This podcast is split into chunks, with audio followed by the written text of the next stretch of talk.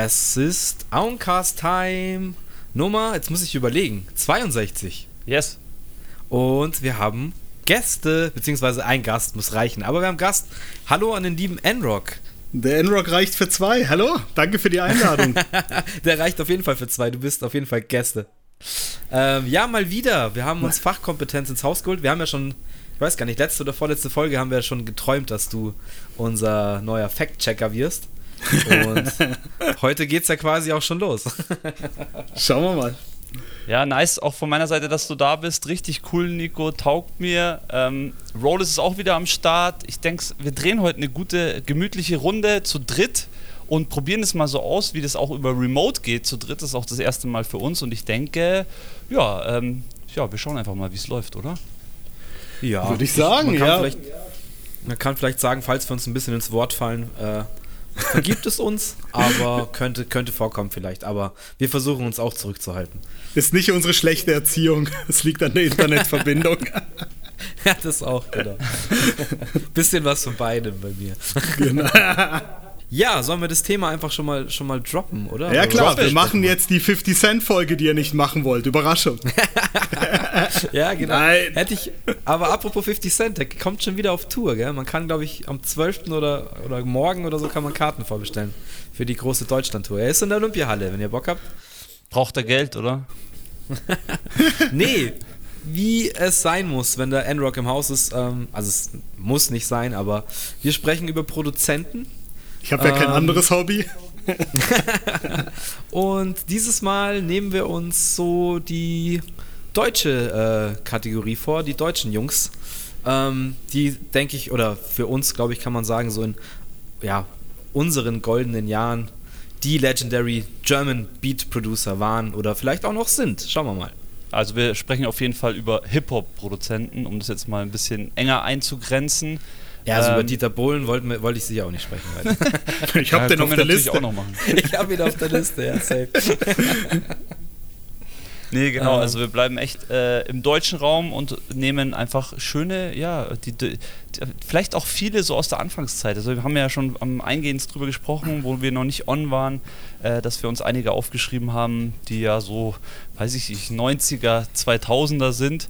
Bin ich mal gespannt, was ihr so am Start habt. Wahrscheinlich, denke ich mal, sind wir recht gleich unterwegs, so wie ich ja. uns kenne.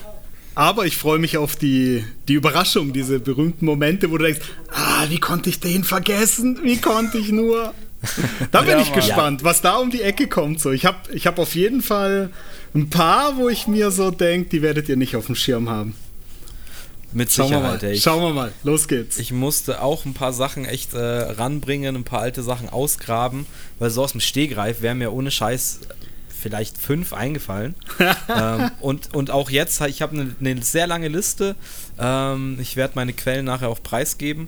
Aber äh, da fehlen so viele, wo ich mir ganz sicher bin, dass ich äh, ja da früher die voll auf dem Schirm hatte und voll auch hinterher war, was die so machen und in welchen Crews und wo die vielleicht auf Labels auch gesigned sind, waren, ja. wie auch immer. Mhm. Ähm, aber ja, es war auch schön mal wieder so in der, in der leg dein Ohr auf die, auf das Gleis der Geschichte mäßig äh, rumzuforschen ja. und zu schauen, was früher denn so angesagt ja, war. Was für eine Überleitung. Fangen wir jetzt gleich mit Freundeskreis an, oder wie?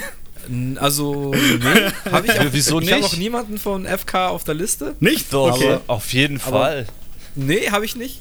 Äh, also auf meiner Liste nicht. Ähm, aber wenn ihr da loslegen wollt, dann starten wir doch mit Legendary Producern Number One. Wir nummerieren das jetzt auch voll anstrengend durch. Nein, nee, Part 2 Part, nach den Ami-Producern. Ja, Mann. Ja, also, Gerne. Ich mache mal einen Anfang, weil der doch relativ früh schon angefangen hat. Meine, ja, Liste, meine Liste habe ich quasi angefangen, indem ich mir erstmal überlegt habe, was waren denn so die ersten Menschen, die ich dann als Producer wahrgenommen habe als Individuum. Weil wenn man überlegt, Anfang der 90er waren ja, waren das ja alles Crews. Es gab einen Rapper, ja. einen DJ und einen Produzent. Und ja, der Produzent richtig, hat halt gehört. nur für den gemacht, ne? Ja, und dann ging es ja richtig. in den Anfang 90er dann los. Nas, Ilmatic. Wo wir jetzt gerade den Kreis schließen zur letzten Folge. Ja. Dass er ja dann die ganzen Producer. Vorletzte schon? Okay. Ja, wir ähm, haben immer, immer eine Pufferfolge, aber das kannst du nicht wissen, aber ja. Das kann ich ja nicht wissen. Okay, das schneiden wir nachher raus. nee, nee, nein. Also auf jeden Fall bei der vorletzten NAS-Folge, wie erwähnt, er war ja so der Erste, der sich andere Producer geholt hat aus anderen Camps. und dieses Album gemacht hat. Und das hat ja Anfang der 90er auch erst angefangen. Und damals war es für mich ja so, dass ich diese ganzen Producer ja nur als Crewverband kannte. Und da habe ich ja. überlegt, wer war so der erste, den ich als eigenständigen Producer Superstar im Mittelpunkt wahrgenommen habe und das war Roy Marquis. Ah, okay. Krass, ja. der steht ganz unten auf meiner Liste, aber er steht. Was? Bei mir ganz oben. Also nicht ganz unten. Also äh, ich habe ja eine Quelle herangezogen. Ich habe mein, habe ich schon öfters erzählt, ähm, die gute Dokumentation First There Was the Beat, die Klassiker. erste und einzige wahrscheinlich Beat Producer, deutsche Beat Producer DVD. Und da die ist er nicht mit drauf. Ja. Ich weiß nicht, weißt du von wann die ist, Nico? Oder war? 2000. Ich hab's ja hier rumliegen, ich kann sogar drauf schauen. Äh, 6, 6, 7 würde ich sagen. 8. 2008. Acht. Und da ist Roy Marquis leider nicht äh, mit drauf, was ich schade finde, weil was er auch einer von denen ist, die mir noch ja. eingefallen sind. Ähm, und was ich, wozu ich gerade was sagen kann, weil ich habe hier seine Diskografie offen und genau da wurde es langsam ruhig um ihn. Ah, Wenn ich okay. mir die Diskografie so anschaue, war eigentlich so das letzte offizielle 2006 und danach kamen mehr so ein paar Compilations aus alten Sachen. Ja, krass. Also, wo ich mich ganz krass erinnern kann, der war damals dann auch, ähm, als Azad Boss Music hatte. Mhm. Da, glaube ich, war er auch mit, so als House-Producer. Ich weiß nicht, ob er gesigned war auch sogar. Aber da hat er viel gemacht und da sind wir dann auch drauf gekommen. Der hat ja dann auch eigene, eigene Alben. Wie hießen denn die Alben nochmal? Die gingen schon vorher los. Also, wenn man eigentlich, warum ich ja sage, so, ich weiß nicht, woher ich diese Information damals hatte. Weil, wenn ich überlege, Mitte 90er, da war ich so 15 plus minus. Und da habe ich ihn schon als eigenständigen Produzent wahrgenommen. Er war ja einer der ersten, der Labels in Deutschland gegründet hat, weil ja Frankfurt ja immer schon voraus war durch die ganzen stationierten Amis. Ja. ja. Und so. wenn ich hier so lese, ja, also die ersten Sachen kamen dann irgendwo 95, Raw and Uncut, The Marquis Club, bla bla bla, so ein paar Sachen. First the Was the Word, EP 99. Spiritual Warriors 99, das berühmte Momentaufnahmen-Tape 99. Und das waren halt alles Sachen, die mich so mit ja, 16, 17 begleitet haben. Und dann kamen die ersten Alben, die richtigen Alben. Davor waren es ja mehr so Mixtapes. Also ja, wie gesagt, ja. Momentaufnahmen. Was ich hier auf der Liste noch vermisst, zu den Momentaufnahmen gab es noch Vinyl-Singles. Mit hauptsächlich seinen Remixen. Und dann kam das wichtigste Album 2000 und zwar Ming. Me. Ming. Ming. Ming. Ming. Ming. Wie Minge. genau. Da ja, war ja die so ganze. Alles gut, red weiter. Ja, also Ming war ja so, da war ja alles vertreten. Also wenn du die Tracklist anschaust, da ist ja von Sammy, Tone, Azad, alle, einfach alle drauf. Ja. Und ja, mir hat so Klick gemacht 2003 mit dem Samsara. Da ist es mhm. dann so in meinem Kosmos wirklich aufgetaucht, dass ich den wahrgenommen habe. Ähm, und ich lese jetzt auch gerade, was ich ganz schön finde, weil es ist auch eine, eine ähm, zwei Jungs, die ich sehr gerne mochte, nämlich Jonesman und Pell One. Und die hat er ja. auch unter Vertrag gehabt, der gute Roy Marquis. Und da sind wir auch, also gerade Pell One, mhm. der hat auch ein paar richtig krasse Alben gemacht.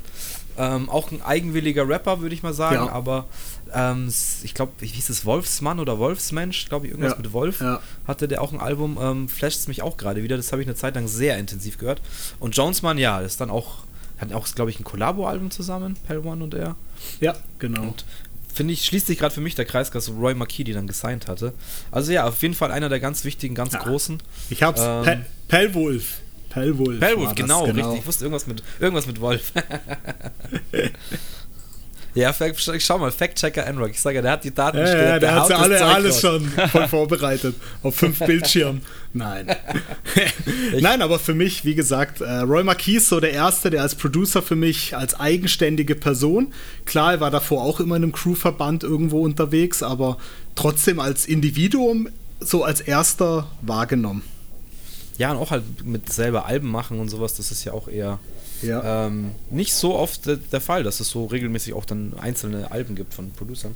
Ähm, Entschuldigung, ich habe vorhin mhm. Döner gegessen. Ich stoß auf. Ich stoß auf. Ja, mir, ähm, fall, äh, mir fallen ja. da ein, zwei noch ein. Also zum Roy Marquis, okay, alles klar. Ähm, auch aus, also wen ich da noch nennen würde, was jetzt auch nicht wirklich. Das ist jetzt so die Frage, beschränken wir uns nur auf wirklich Producer, weil ich meine, es gab ja schon auch einige in der Zeit, die gerappt haben und auch aber trotzdem eigentlich mehr produziert haben oder halt auch ähm. Rap-Alben rausgebracht haben. Da du die Frage so stellst, weiß ich genau, wer kommt und der ist auch auf meiner Liste, deswegen lasse ich dir den Vortritt. Ja, auch Leute, die produziert und gerappt haben, sind erlaubt. Da habe ich nämlich noch einige hier im Petto. Ja, ja also Hau raus. ich möchte auf ich möchte auf jeden Fall Moses, Moses Pelham sagen, aus, auch aus Frankreich. Der ist, äh, Frankreich, Frankfurt, das jetzt hänge ich aber hart. Oui, ähm, oui, Monsieur. Entschuldigung. Äh, oui, oui, le der, der ja ganz früh, der ja ganz früh Rödelheim Hartheim Projekt an Start gebracht hat, wo er auch gerappt hat und dann schon, mhm. ähm, ich glaube so 97 oder so Sabrina Settlur komplett ja. produziert hat und eigentlich dann ab da, klar kam dann noch Soloalbum von ihm, ich glaube 99 geteiltes Leid kam das Soloalbum. Ähm, das ist sein erstes Soloalbum. Und aber ab Sabrina Settler hat er die 3P Production anstatt, also PPP Production, ähm, Pelham Power, Power Production, ja. genau, genau, richtig. Ähm, und das war schon immer für mich so, so special. So, für mich war das schon in meinen Augen, klar, wir haben jetzt Freundeskreis gar nicht angesprochen, ähm, darf man jetzt nicht vergessen, Don Felipe. Kommt doch, habe ich noch, habe ich noch. Hab ähm, ich noch. Aber schon auch einer der ersten, der so ein bisschen durchgezogen hat und der da auch so in den Mainstream so ein bisschen reingerutscht mhm. ist, muss man ganz ehrlich sagen. Mit also auf jeden Fall ergänzend dazu, er hat ja immer alles am Anfang mit Martin Haas zusammen gemacht. Stimmt, ja, genau. Die waren ja immer als Team unterwegs, genau. Und er ähm. hat natürlich vor dem 3P schon angefangen zu produzieren und zu rappen. Also es gab ja ein Album, mit dem er dann todesunglücklich war, wo er auf Englisch gerappt hatte. Ähm, ah. The Bastard Looking for the Light hieß es, glaube ich. Und das war ja dieser Moment, wo er dann gemerkt hat, auf Deutsch, auf Englisch komme ich nicht weiter. Und ja. dann hat er auf Deutsch gewechselt und hat Rödelheim Hartrein Projekt gegründet. Kam dann direkt mit Sabrina Settlur, was hat er noch alles produziert? Ilmatic? Ilmatic, ähm, ja, Mann. J-Love. Ähm, wen hat er noch? Ja, Xavier Naidu? Xavier Glashaus. Und da muss ich sagen, Moses fand ich immer soundmäßig schon sehr, sehr amtlich. Also, wenn man überlegt, ja, Anfang der 90er hat er halt einfach einen Sound gehabt, der mit den Amis auch gut mithalten konnte. Ja, es hat nicht, ja, man hat nicht so das Gefühl gehabt, dass er hinterherhinkt. Es war nie mein Lieblingsrapper, aber was die Production hm. angeht und die Qualität, ähm, fand ich es auch immer, also gerade auch die, die, die Moses-Alben, ähm, waren immer specialige Sachen drauf, hat mich immer geflasht. Ja, wenn wir bei 3P sind, ähm, mhm. ich habe da nämlich noch einen guten gefunden, der dann auf 3P auch gesigned wurde und exklusiv für die Beats gemacht hat eine Zeit lang. Ah. Der gute DJ Release. Mhm. Nach wie vor. Also auf dem letzten Moses-Release war er auch wieder mit drauf. Echt? Ist er immer noch am Start krass? Ja, ja. Ja, ja, ja. Ähm, auch guter Mann, hatte glaube ich dann auch ähm, Xavier glaub, einige Sachen produziert. Stimmt, Xavier hat er auch produziert, der Moses. Mhm. Ne, nicht Moses, DJ Catch. Äh, Release. Ja, Release. ja klar. Jetzt habe hab ich den nächsten gespoilert. Dann schmeiße ich einen zwischen rein, der nämlich auch 3P. Da sind wir auch wieder bei einem Rapper, der aber wahnsinnig gut produziert hat und seine ersten beiden Alben auf 3P veröffentlicht hat.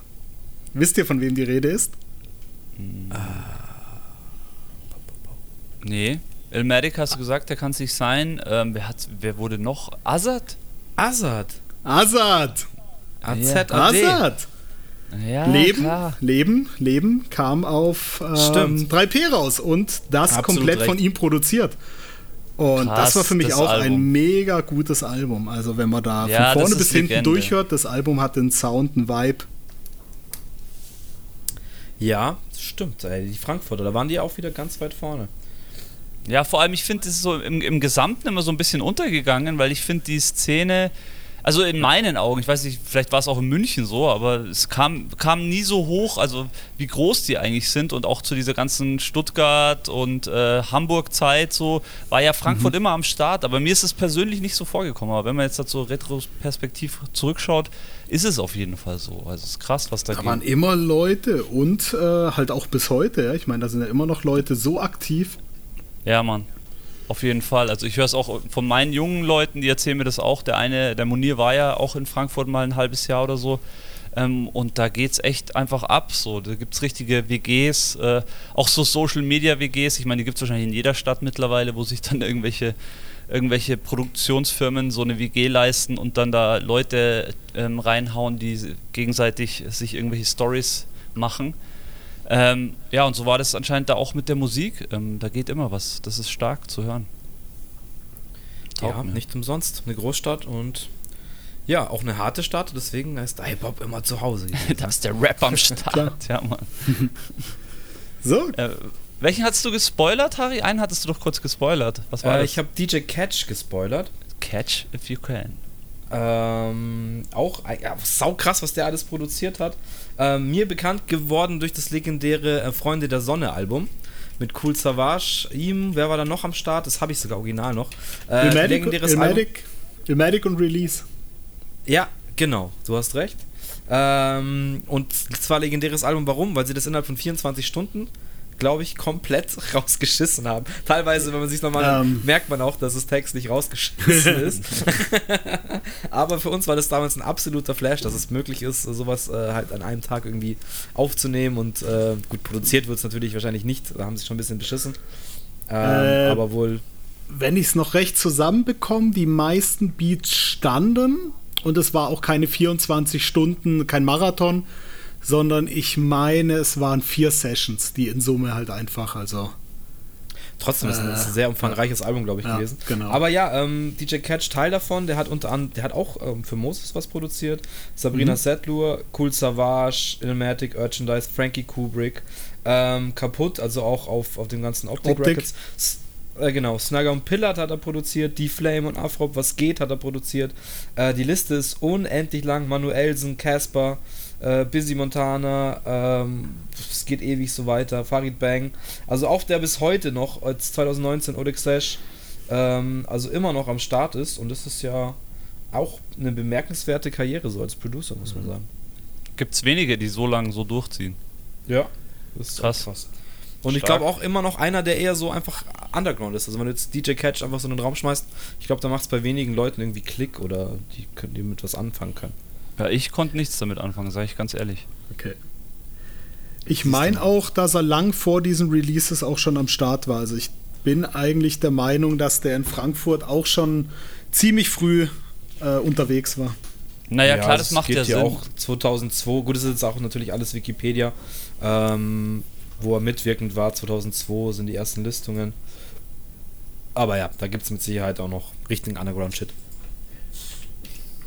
muss ich gerade schauen. Ähm, was, was sind jetzt Frankfurt? Ja, Frankfurt fällt mir da noch einer ein auf meiner Liste.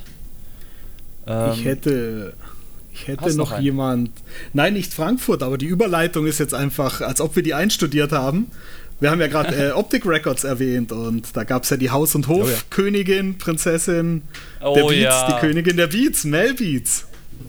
Ja, Mann. Ja, die habe ich auch auf der Liste. Auch letztens nochmal über ihr Soloalbum gestolpert, wo sie ja Features mit Kanye und so auch am Start hat. Ähm, Kanye, Prodigy von Mob Deep hat ja, sie drauf genau, gehabt. Richtig, auch am Start. Rest in Peace. So viele, ja. Die berühmte Collabo ja. mit äh, Savage und Sammy, wo der Beef ja quasi offiziell dann beendet war. Ja, das, ah, wie hieß der Track? Okay war das, oder? Okay, okay. Ich glaube, er hieß so Okay, okay. Ja, okay. Ähm, ja, Hip-Hop's Queen und ja auch schon halt in den Anfangszeiten von Savage viel produziert. Mit Savage zehn Jahre zusammen gewesen. Mhm. Ähm, ist auch auf First of All the Beat schon mit drauf vertreten 2008 und ist auch heute eine Dame, die ich, die, die ich sehr gerne sehe, sehe und höre. Die hat auch bei diesem niceen Format, oh, wie heißt denn dieses, jetzt habe ich schon wieder vergessen. Sounds Off. Wo sie, Sounds Off. Ja, Sounds Off, danke schön. Das wandelnde Lexikon. Da hat sie auch eine Folge und das ist, ja, einfach äh, sympathische, coole Frau und ähm, ja, mhm. schön auch, auch heutzutage zu sagen, äh, dass man einfach eine weibliche äh, Grand Dame der Hip-Hop-Production äh, irgendwie am Start hat in Deutschland. Genau. Absolut. Für die, die es vielleicht so. nicht kennen, Sounds Off, auf jeden Fall, wer sich da für Producing interessiert. Da geht es ja, darum, voll. dass Producer sich einen, also mit einem mobilen Recorder Sounds von einem Raum, von einem Ort, von einer Gegend aufnehmen wo sie einen persönlichen Bezug zu haben. Und Mel unter anderem ist in der, in der Grundschule, dritte, vierte Klasse, meine ich, war sie irgendwo in Baden-Württemberg gestrandet. Ja. Und diese Schule nimmt sie dann auf und baut dann aus den Sounds aus der Schule unter anderem die Schul also die, die Pausenglocke und baut daraus dann Beats. Auch da sehr, sehr viele deutsche Produzenten vertreten, von denen ich nachher noch ein paar auf der Liste habe. Sehr schön. Also sollte man sich reinziehen, Sounds Off. Ja, weißt du, gab es da noch neue Folgen oder hat es dann irgendwann aufgehört?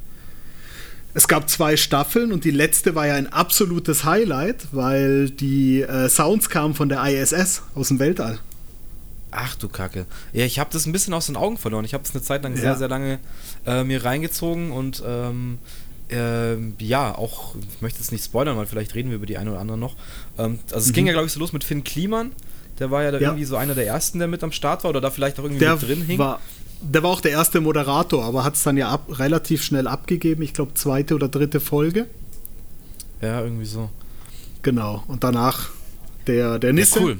Der hat danach die Moderation ja, übernommen. Der Nisse. Genau. Richtig nice. Stimmt, der hat das auch richtig cool gemacht. Fuck, ich habe das voll vergessen. Ey, gut, dass wir drüber sprechen. Ja. Habe ich wieder einen neuen YouTube-Sound. Also das. Auf jeden Fall ziehst du dir rein. Musikproduktion ist, ey, ähm, da gibt es echt ein paar richtig nice Folgen. Und es ist auch schön, manchmal Leute da auch ein bisschen verzweifeln zu sehen, weil äh, sie dann irgendwie auch sich das nicht, ja. so, nicht so vorgestellt haben. Ähm, und es ist ja auch immer was anderes, wenn du wirklich dann aus, keine Ahnung, wie du sagst, einer Schulglocke irgendwie ein Sinti dir basteln willst oder sowas. Ist halt nochmal was anderes, wie wenn du durch deine Sound-Library gehst. Äh, richtig also, ja, ich, Ähnlich Aber wie ähm, Rhythm Roulette, finde ich gen genauso ja. interessant immer. Aber eben, total lehrreich. Also ich muss sagen, diese Sound, Sounds Off hat mich so inspiriert in Sachen Sounddesign. Nein, Sounds Off, auf jeden Fall super nice, sehr inspirierend. Und ich, äh, eine meiner absoluten, absoluten Lieblingsfolgen von Sounds Off war von Tour. Oh ja, den, Tour ich, auch, den ich auch auf der Liste habe. Der hat Sounddesign-mäßig das Ganze gerade nochmal auf ein ganz anderes Level gehoben. Und das ist ja generell seine, Produ seine, seine Art, Beats zu machen. Ja, das kennt hat man ihr, aber auch gemerkt. Kennt ihr das äh, Wodka-Beat-Video von ihm? Wodka, Wodka, Wodka. Apfel, Zimt. Der, ma der nee, macht mit, der, mit der Gorbatschow-Flasche, oder? Ja, genau, wo der Gorbatschow-Flasche ja. einen kompletten Beat baut. Schon vor Jahren, lang bevor diese Sounds off am Start war und ja, sehr, sehr genial. Also Tour da auf jeden Fall ein Produzent da hatte ich ihn auch, ähm, das, also da habe ich angefangen, ihn wirklich zu respektieren, weil mhm. man wirklich gemerkt hat, der Typ kann halt, der kann halt rappen, der kann singen und der kann halt aus einer Flasche einfach einen fetten Beat bauen. So. Ja. Ähm, talentierter Mann, immer ein bisschen abgefahren unterwegs, hat aber, glaube ich, mit den Orsons auch einen guten Platz gefunden, um sich auszuleben. Ähm, mhm. Wer Tour nicht kennt, war ja auch kurzzeitig bei Deluxe Records, Sammys Label, ja. dann auch gesigned. Ähm, sehr interessanter, sehr interessanter Dude. Und das Wodka-Video ist auch sehr zu empfehlen. Und die Sounds-Folge ja. auch. Die ist eh der Brüller. Der vertont die, äh, der hat sein Studio in Berlin in dem alten Stasi-Gebäude. Ah, ah okay. Das, und das alte Stasi-Gebäude ist halt mittlerweile, da sind Studios drin. Und das ist einfach genial, was die alles aufnehmen. Eine knarzende Fußbodenholzdiele, eine, ja eine, ein Telefon, mit dem damals schon die, die, äh, die, mit so einer Wählscheibe, ja, und daraus baut er sich dann die Sounds. Total kreativer ja, der Typ. Hat eine sehr interessante Herangehensweise und total ja. krasse Kreativität, so was Sounddesign angeht und so. Das ist echt, das ist crazy. Also richtige Künstler halt. Also das ja, ist das, ja das, über das, das wir heute gut. auch reden, weil es ist ja immer so, es ist immer, finde ich, auch untergegangen. Klar, für uns war das auch in jungen Jahren schon klar, dass da immer eine Crew dahinter steht. Aber ich glaube, wenige haben sich damit beschäftigt, ja, wo kommt denn der Beat eigentlich her? Ich glaube, es ist heute immer noch so. Ich meine, uns ist es halt präsent, weil wir seit ja. Jahren in dem Geschäft unterwegs sind. Aber das ist, fällt immer so unten durch. Es gibt immer nur den Künstler, der vorne sein Gesicht hinhält. Aber die Produzenten, deswegen jetzt auch hier diese zwei, drei Namen, die ihr auch aus ähm, Frankfurt genannt habt, die habe ich jetzt auch das erste Mal gehört so und was die alles auch schon gemacht haben. Das ist einfach krass. Also Respekt auf jeden Fall. Kann ich sagen, was ich immer gehasst habe und immer noch hasse und immer noch höre zu dem Thema. Ich mache Beats für Rapper. Oh, du bist DJ. Nein, das ist was anderes. hey, ich schwöre euch, ich habe das je, ein Euro für jedes Mal, wo ich in meiner Karriere das gehört habe, als Antwort. Du bist DJ? Ich wäre reich.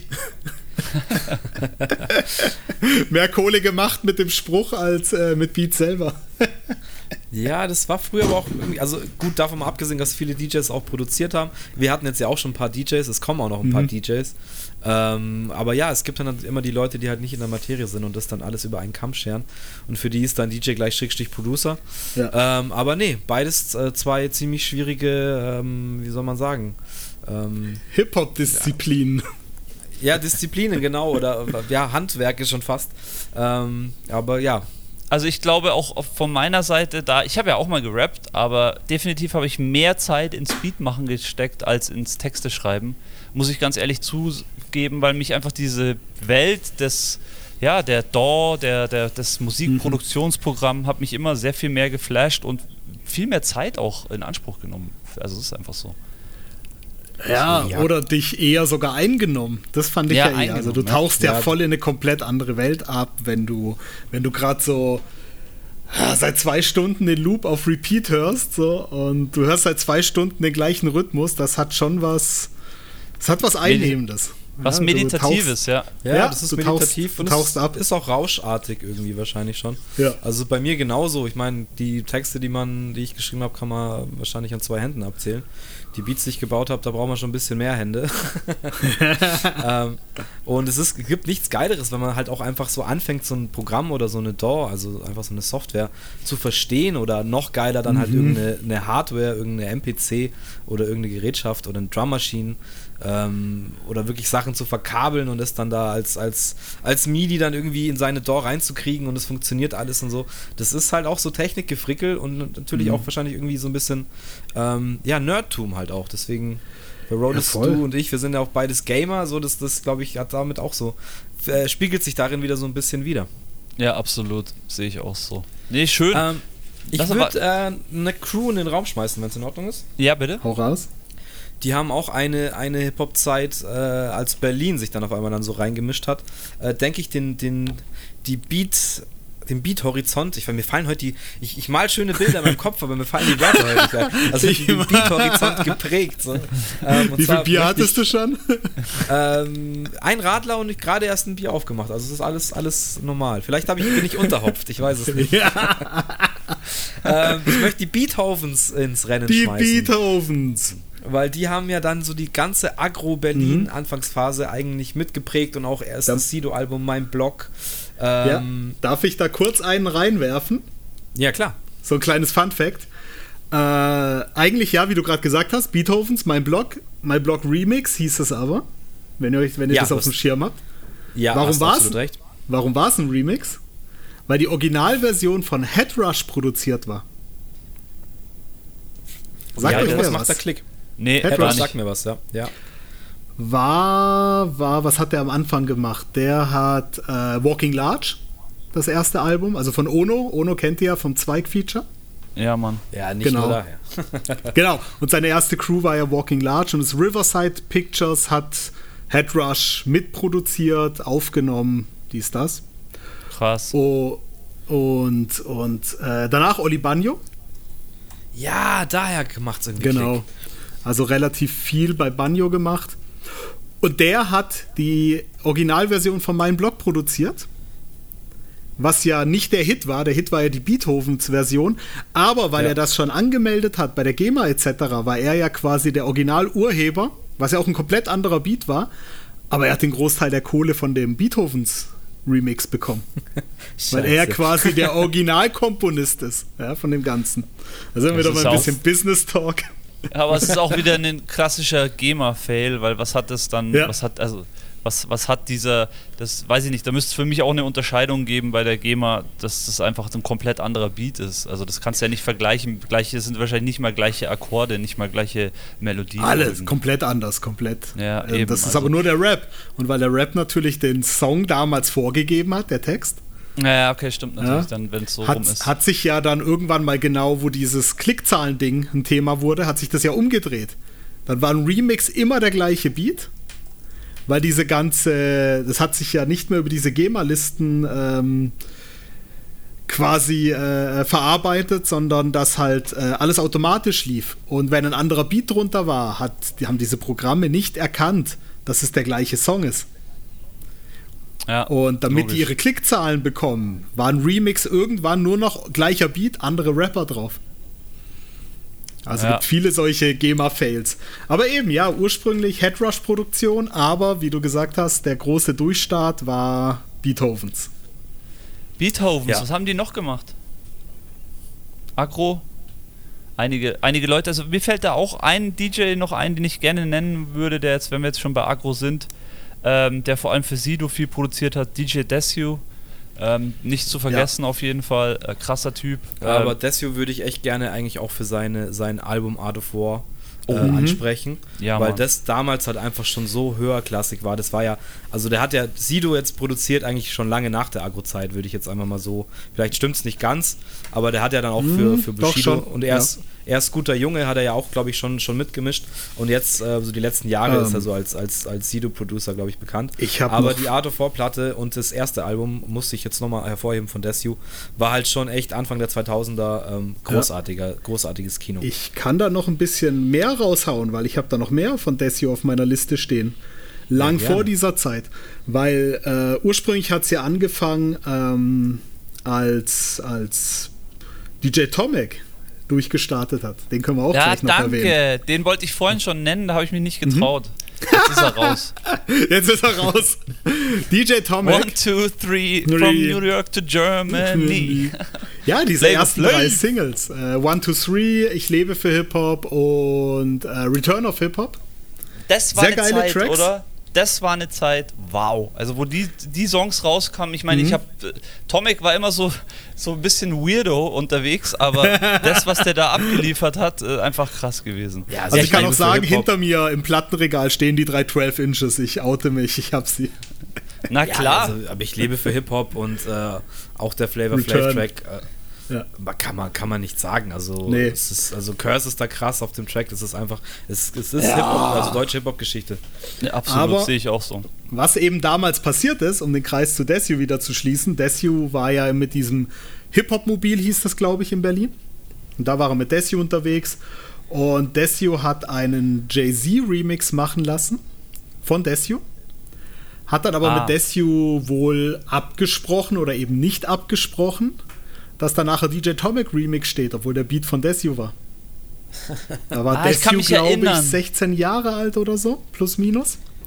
Und diese von Anything war das, von Anything, von Jay-Z. Und die Platte ja, wurde veröffentlicht und da war der Desu Remix drauf und es stand halt DJ Tomic Remix drauf.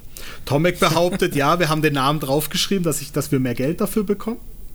Desu sagt, das war nie abgesprochen. Und oh dann, Desu war tatsächlich auch so einer, den ich relativ früh als eigenständigen Dude so wahrgenommen habe. Äh, ja, KMC, sagt euch das noch was? Kidsman nee. Click? Doch. Das waren zu. Äh, haben auf Englisch gerappt? Ja, Mann. Kenne ich, Warte, ja, ja. Das war Kinsmania, hießen die, glaube ich. Zwei, zwei Typen. Äh, dann die Harlequins, drei Rapper. Ja. Und Casey the Rookie. Ja, Casey. Casey DJ Desu. Und dann waren, glaube ich, boah, das, das ist, ist wieder so ein Ding, wo der Faktenchecker eigentlich zugreifen müsste. Ich meine, die Beethovens. Die Beethovens waren, bevor sie die Beethovens waren, da, da äh, dabei. Ja, das kann schon sein. Genau. Ja, also ich kann jedem Fan von, von guten Rap ähm, ans Herz legen. Die zwei Desio-Alben von 2000, mhm. Operation Left Coast, und von 2002, das für mich legendäre Desio-Album Art of War. Einfach mhm. krass. Und die ersten Mixtapes sehe ich jetzt hier gerade auch im Wiki äh, 1994. Q und DJ, ja. äh, ja, DJ Desu. Ja. Also 94 schon am Start. Der ist echt schon lange dabei mhm. und jetzt, wie gesagt, die letzten Jahre nochmal, finde ich, auch verdient, richtig Fame bekommen für Sido und äh, die ganzen Sachen. Und Casey the Rookie. Hat er auch produziert. Die genialen Alben. Und äh, Massiv, Massiv. Also der war ja immer irgendwo am Start. Äh, Sentino. Stimmt, das erste ja. Sentino-Mixtape. Dann kam ja, auch mal kurz Bushido. Memphis Bleak und Beanie Siegel. Rockefeller Remix. Mhm. mhm. Hat er dann doch seinen Remix bekommen. Gut. Wen habt ihr noch auf eurer Liste? Das ist echt krass. Die Liste von Desi, wenn man sich die durchschaut, heftig. Ähm, ja, safe. Ich muss jetzt mal wieder, wieder aufhören, bei Desi rumzuscrollen. da bleibt man ja echt hängen. Ja, Rhodes, hast du noch einen? Ähm, ja, Tomek haben wir schon gesagt. Ähm, ja, ich würde gern mal auch ja, so, so ganz in die Anfänge gehen zu den Stieber Twins nach Heidelberg, die für mich nicht nur äh, krasse Rapper waren, als Rapper unterwegs waren, sondern auch in ihrer Zeit, äh, sagen wir so Mitte 90er, für unglaublich mhm. viele deutsche Crews produziert haben. Ja, Martin Stieber steht ganz ja. oben auf meiner Liste, muss ich kurz angeben. Genau, der gute Marshall Ma Ähm, Blumentopf haben die produziert, massive Töne, Ferris MC, eigentlich fast schon so alle, die man so kennt, so aus der Zeit. MC Gut, René, Sammy Deluxe. Aber ja, aber das waren ja eher Remixe, was du gerade genannt hast. Ja, gut, aber produziert, oh, ich weiß, was du meinst, ja. also es ist jetzt halt nicht wirklich dann ein Song für die, aber trotzdem halt ein Beat beigesteuert. Ich mhm. bin da immer so ein bisschen locker, was es angeht, aber du hast recht, ja, okay. Remixe, aber allgemein, ich meine, es sind halt viele bei denen ein- und ausgegangen, haben Bock gehabt, bei denen vorbeizuschauen. Ja. Und äh, da auch natürlich an, ans Herzen zu legen, ist das Stieber Twins Album Fenster zum Hof Fenster von 1997. Hof. Das ist einfach so specialig. Also Stieber Twins, beziehungsweise der gute Martin, der da die Beats gemacht hat, äh, sehr nicer Typ auf jeden Fall. Darf ich euch ein kleines äh, Erlebnis von mir erzählen mit den Stevers? Ja, natürlich. Hau raus. Mein, mein früheres Crewmitglied, Muso, Shoutout an Muso. Wir sind, äh, der ist damals nach Heidelberg gezogen. Bevor, kurz okay. bevor wir uns kennengelernt haben. Also kurz bevor ich nach München gekommen bin damals. Also war das 2,5, 2,6 plus minus. Mhm. Und das erste, was er gemacht hat, Martin hat ja in Heidelberg einen Laden. So ein Klamotten, Graffiti-Laden, Dosen ja. und so. Ne?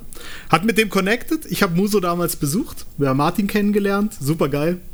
Super nice. netter Typ. Also kann ich nur sagen, richtig geiler Typ. Und sie haben Muso sein Demo schon gefeiert damals, ne? Und dann waren wir da so zwei, drei Mal in der Woche in dem Laden. Plötzlich kommt Chris rein, Chris Stieber.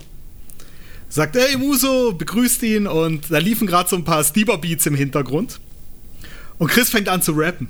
Und ich als Stieber-Fan natürlich, voll Fan, kannte den Beat, die Stimme, den Dialekt. Ich habe mitgerappt. Äh, Chris Stieber hat äh, angefangen, was zu rappen und ich habe den Text gekannt und ich kannte diesen Dialekt, diese Stimme, den Beat, alles drum und dran. Aber ich habe den Song irgendwie in meinem Kopf nicht zusammengebracht, bis dann der Groschen gefallen ist. Er rappt gerade Muso-Texte von meinem Kumpel. Nein! Was? Die hat er auswendig gekonnt. Ich kan Krass. Ich, kan ich kannte natürlich die Muso-Texte auswendig. Ich kannte aber die ganzen Stever-Sachen und in meinem Kopf, ich hab's irgendwie, ja, ich kenne das alles, aber irgendwas stimmt nicht. Ich finde den Fehler. und dann ist irgendwann der Groschen gefallen, als ich gedacht habe, ja, der rappt ja gerade Muso-Texte. Ach, krass. Geile Story. Ich habe auch dann, wir waren mit ihm im Studio, in diesem Studio, wo äh, beim Malaria-Video Sammy Deluxe sein Part einrappt. Ja. Ach krass. Echt? Da sind wir dann, da waren wir drin, haben was aufgenommen mit ihm. Super, super geiler, geiler Flash gewesen mit denen. Und ja, ja ich super auch, interessant. Also die, die, haben schon immer so von außen jetzt betrachtet, ähm, immer auch sehr nahbar und ich glaube auch einfach immer ja. ähm, ja, ähnlich wie wir oder auch jetzt ähnlich wie du, Nico, einfach so diese, diese Hip-Hop-Kultur auch so mit Löffeln gefressen. Ähm, und ich glaube, die haben auch einfach immer Bock, wenn sie da auch Leute kennenlernen, die ja, irgendwie auf demselben ja. Vibe sind, dass die Türen da auch offen stehen und gar nicht so diese Attitüde irgendwie. Das ist ja auch irgendwie das Sympathische aus dieser Zeit. Oder das, was wir jetzt auch schon öfters besprochen haben in den letzten Folgen, Rhodes, das ist einfach noch diese Hip-Hop-Grundeinstellung. So, man ist eine Crew, man, keine Ahnung, lernt auch Leute kennen, man ist halt äh, eher miteinander als irgendwie so dieser, man ja, muss sich äh, gegenseitig ausstechen Gedanke oder so. Ich glaube eher, muss man das mal allgemein sagen. Also es hat jetzt natürlich auch zum Teil was mit Hip-Hop zu tun, aber es ist halt auch eine Einstellung von Menschen. Also entweder bist du offen und lässt auch gerne mal Sachen, die du vielleicht noch nicht kennst, äh, zu und äh, hörst sie dir an und äh, so setzt sich auch die Stieber Twins ein. Ähm, die sind einfach offene Menschen oder du bist halt, keine Ahnung, bist in deinem Crew-Konstrukt und willst aber von der Außenwelt und von allen anderen Crews nichts wissen gab es ja auch oft genug. Also ich meine, mhm. äh, brauchen wir brauch jetzt nicht drüber reden, ist jetzt auch nicht das Thema, aber ist ja einfach auch so, so, so ein Rapper-Ding, so, dass jeder so, er ist der Beste, er ist der Größte, er ist der Tollste. Aber das ist ja das, was mich im Endeffekt selber nie wirklich angetrieben mhm. hat und ich Gott sei Dank auch nur Leute um mich hatte, die da eher offen waren, was das angeht. Und auch immer noch so ist, eigentlich, muss man sagen. Ja, vor allem, wenn man auch die Liste noch ein bisschen. Ich habe noch ein paar Sachen auf der Liste stehen, da kann man natürlich auch Curse nennen. Ne? Also oh. Hat der auch Curse produziert? Ist, ja, ja, äh, die, die ersten Single. Äh, Sonnenwende hieß er, glaub, hieß er, nee, nicht Sonnenwende, die B-Seite davon. Äh, das, wo sie hier im, im, im Schnee rappen. Mit Chris ja, als nicht. Feature. Mit Chris von Stieber Twins als mit Chris, Feature. Mit Chris Stieber als Feature. War eins der äh. ersten Curse-Videos.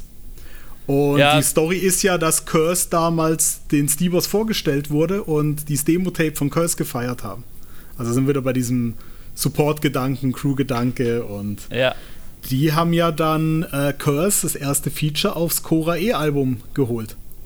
Stimmt. Ah. Genau. Und ja. La Familia, ich weiß nicht, ob ihr diesen Track auf dem Schirm habt. Doch, klar, den Collabo-Track. Genau, und der war ja auch von, von äh, Martin produziert. Ja, krass. Ähm, Curse macht ein neues Album, habe ich gehört, wenn wir gerade schon über den Guten sprechen. Ja, dann. Und ich glaube, Am besten mit Steamer Beats. ja, hoffentlich. Also, aber so wie ich jetzt glaube, was ich so gehört habe, also ich kann mich jetzt auch täuschen, meine, die letzten Sachen waren ja eher so ein bisschen experimentell. Aber ich glaube, dass er jetzt wieder so ein bisschen back to the roots, so was ich so mitgekriegt habe. Und äh, das wäre natürlich auch geil. Ja, Legendary also, Moment, da warst du doch auch dabei, Nico. Du hast doch einem Benny auf die Bühne geholfen bei der, bei der Jam, im äh, nicht im Peace Camp, im Backstage, oder? Äh, Im Backstage, ja, das war ja mein, ja, also, das war mein letztes also bei Konzert jeder Legendary in München, Story ist da, ist da Nico irgendwie ja. beteiligt bei. Das ist so Wahnsinn. ja, erzählt mal, was passiert. Ja, ich war um, nicht dabei, das ähm, muss der Nico erzählen. Das war, das war quasi, das war, da war mein letztes Konzert, dabei. kurz bevor ich aus München weggezogen bin. Vito, Grüße an Gravito. Der hat mich besucht noch und wir sind dann dorthin und das war, das war, äh, das war, das war ein Konzert mit, mal gucken, ob ich noch alle zusammenbekomme. Morlock Dilemma und Hiob. Ähm, Roger von Blumentopf als Solo. Ähm, Curse war dabei. Die Steebers sind aufgetreten mit Cora E zusammen. Cora war dabei. Und irgendeinen habe ich jetzt unterschlagen. Damien Davis war noch dabei. Auch geiler ja, Artist, genau. Stimmt, ja. Und zum Schluss ist da eine riesen Freestyle-Cypher ausgeartet, wo halt einfach auch alle auf der Bühne waren. Äh, zwei vom Blumentopf, Holunder und Kung Shu waren auch im Publikum. Die sind witzigerweise hinter mir gestanden, also Roger Groupies, und haben gerufen: Roger, wir lieben dich. Die waren dann noch mit auf der Bühne und halt einige Rapper, die aus dem Publikum dann hochgekommen sind. Eben unter anderem Benny, Vito war oben, Andres war oben, genau. Andres war auch oben. Ja, Grüße gehen raus an Andres. Ganz viele Grüße. Beat Bruder. Ja, Gut. Mann. Äh, wenn, wir dann, wenn wir dann schon bei Blumentopf sind, habe ich mir auf jeden Fall Seppalot aufgeschrieben. Ja, unbedingt. Also ja, Münchner Legende. Auch auf meiner Liste natürlich. Ähm, darf man auch äh, DJ explizit nicht vergessen an der Stelle. Glamourlicious von Main Concept natürlich auch Ste zu nennen. Steht genau über Seppalot bei mir auf der Liste. Ist ja klar, also wenn man von denen redet, muss man auch von denen sprechen. Ja. Ähm, kennt ihr den guten Ty Jason? Der steht auch hier. Ty Jason, ja, auch, eben, auch aus München, ne? Ja, kennen auch viele nicht, äh, aber hat auch da öfters für Agro was ähm, produziert. Ich weiß gar nicht, was er momentan macht, aber ich glaube, er ist immer noch am, am Beats mhm. machen. Ja gut, das äh, quasi erstmal mit Alias angefangen, so vor, Richtig, also wo ich ja. das erste Mal was von ihm gehört habe. Naja, schon natürlich viel früher, mit dem Monaco Lights und so, der war überall immer schon ja, dabei. Ja. Auch aber Feinkost das erste war Mal ist er bei mir angekommen mit, im Zusammenhang mit Alias. Und dann natürlich die Single mit, äh, mit, mit Desio, äh, Schur, äh, nicht mit Desio, mit Sido, äh, Schurschat. Ja, das genau. war ja so die Single, die ja hoch und runter lief damals. Ja, oder so Hits wie ähm, Küss mir den Sch so Hits wie Küss mir den Schwanz von KIZ. oh, ja. Trailer ja, Park auch noch produziert. Äh, auch auf der Holland Job, äh, Holland, ja doch, der Holland Job ähm, Nee, jetzt warte mal. Nee, das verwechsel ich gerade. Entschuldigung. Ich dachte gerade, das wäre das Haftbefehl noch Ratar-Album, aber das ist es nicht. Das ist ein anderer Holland-Job. Ähm, aber lass uns nochmal zurückgehen oh. zu Seppalot, bevor wir jetzt hier bei Ty Jason ja. hängen bleiben. Ähm, da muss man auch sagen, der hat ja wirklich einfach Haus- und Hofproduzent für Blumentopf ist der gewesen. Ja. Ich weiß gar nicht, ob er jemals irgendjemand anders ein Beat von sich gegeben hat. Der hat einfach nur sich mit seiner Crew getroffen und die haben da einfach fleißig drauf mhm. geschrieben. Wie viele Blumentopf-Alben ähm, gibt es eigentlich? Zehn Stück. Also es gibt schon einige Blumentopf-Alben, gell? Sind so Schade. viele, ja, aber annähernd, also ja. Zehn, äh, was er gemacht hat, nachdem es im Blumentopf fertig war, hat er ja das mit Esther, hieß die Esther, ein Album gemacht. Ah ja, stimmt, genau. Ah, Esther, ja, genau. Und danach kamen ja seine Solo-Alben. Da hat er wieder auch dann mal ein paar andere Rapper drauf gehabt. Äh, Saigon war drauf, Frank and Dank waren drauf, auf dem, hieß das so Red-Handed? Ich glaube Red-Handed. Genau. Also danach ja, hat er ja dann angefangen zu produzieren und sich. Ich finde halt auch ein ursympathischer Kerl so. Also der ist auch ja. auf der First Was the Beat mit drauf mhm. und der erzählt einfach auch so lässig von den ganzen Sessions. Ähm, und ja, einfach. Es ist bei den Blumentopf-Jungs eh so. Ich finde, die sind alle auch so, so einfach ja, nette Kerle halt einfach. Deswegen damals auch äh, gut auf den Sack gekriegt von den ganzen Gangster-Rappern oder zu Unrecht, je nachdem, wie man es sehen will. Aber ja, einfach sympathische Crew und das auch in ihrem Sound einfach perfekt ausgelebt, würde ich sagen. Ja, sehe ich genauso. Ist echt. Mhm. Auch äh, Liebe geht da raus und ja, Main Concept, Main Concept hatten wir kurz angesprochen. Main Concept. Main, Main Kotze, die Main Kotze, die Hauptkotze. Äh, Main Concept wollte ich natürlich sagen. Ähm, der Frontmann David P. hatte guten Rückhalt, kann man sagen. DJ Explizit, ich weiß mhm. gar nicht, hat er auch Beats gemacht? Ja, oder? Und, und Glamalicious mm, natürlich? Nee, ich glaube, Glamalicious hat alles produziert. Glamalicious hat immer produziert, okay. Mhm. DJ Explizit war einfach nur der Mann, was heißt nur, der Mann, der die Cuts gemacht hat. Aber die auch klassische Hip-Hop-Crew. Die ja. Cuts. Der Typ war die der Wahnsinn. Ist der Wahnsinn. Immer noch. Ja, ähm, der tut es ist krass. Also das ist so ein richtiger Hip-Hop-DJ, das muss man schon mal sagen. Also ich habe es ja jetzt erst bei Instagram wieder gepostet. Äh, vorhin ja Moses Pelham schon erwähnt. Ähm, der Track Türkisch, der lief damals auf Viva hoch und runter und das war das erste, was ich wahrgenommen habe als Deutschrap kann was. Also ich fand, ich kannte davor nur Fanta 4. Fand ich scheiße. Sorry. Aber Moses Pelham war das erste, was mich halt abgeholt hat, wo ich geil fand, ja. Ja, ich auch. Und dann weiß ich nämlich noch, waren wir im Landschulheim damals, äh, 9. Klasse, in München. Und ich habe eine Juice in die Hand bekommen. Ah. Fand ich cool. Habe erstmal entdeckt, oh, da gibt es ja eine Szene, da gibt es da gibt's, da gibt's Magazine, da gibt es Printmedien. Und dann bin ich erstmal zum, zum Kiosk gerannt und habe meine erste Backspin in die Hand bekommen. Und das war das, äh, die Backspin, wo Main Concept auf der Cover Story drauf war.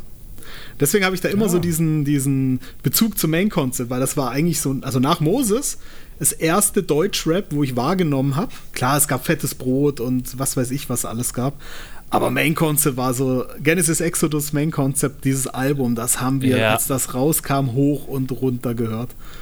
Und ja, Glamalicious da einfach auch diesen, die Beats haben einfach Style. Ja, die, waren, die waren anders, die waren eigen, die hatten ihren Flavor, die waren gut produziert.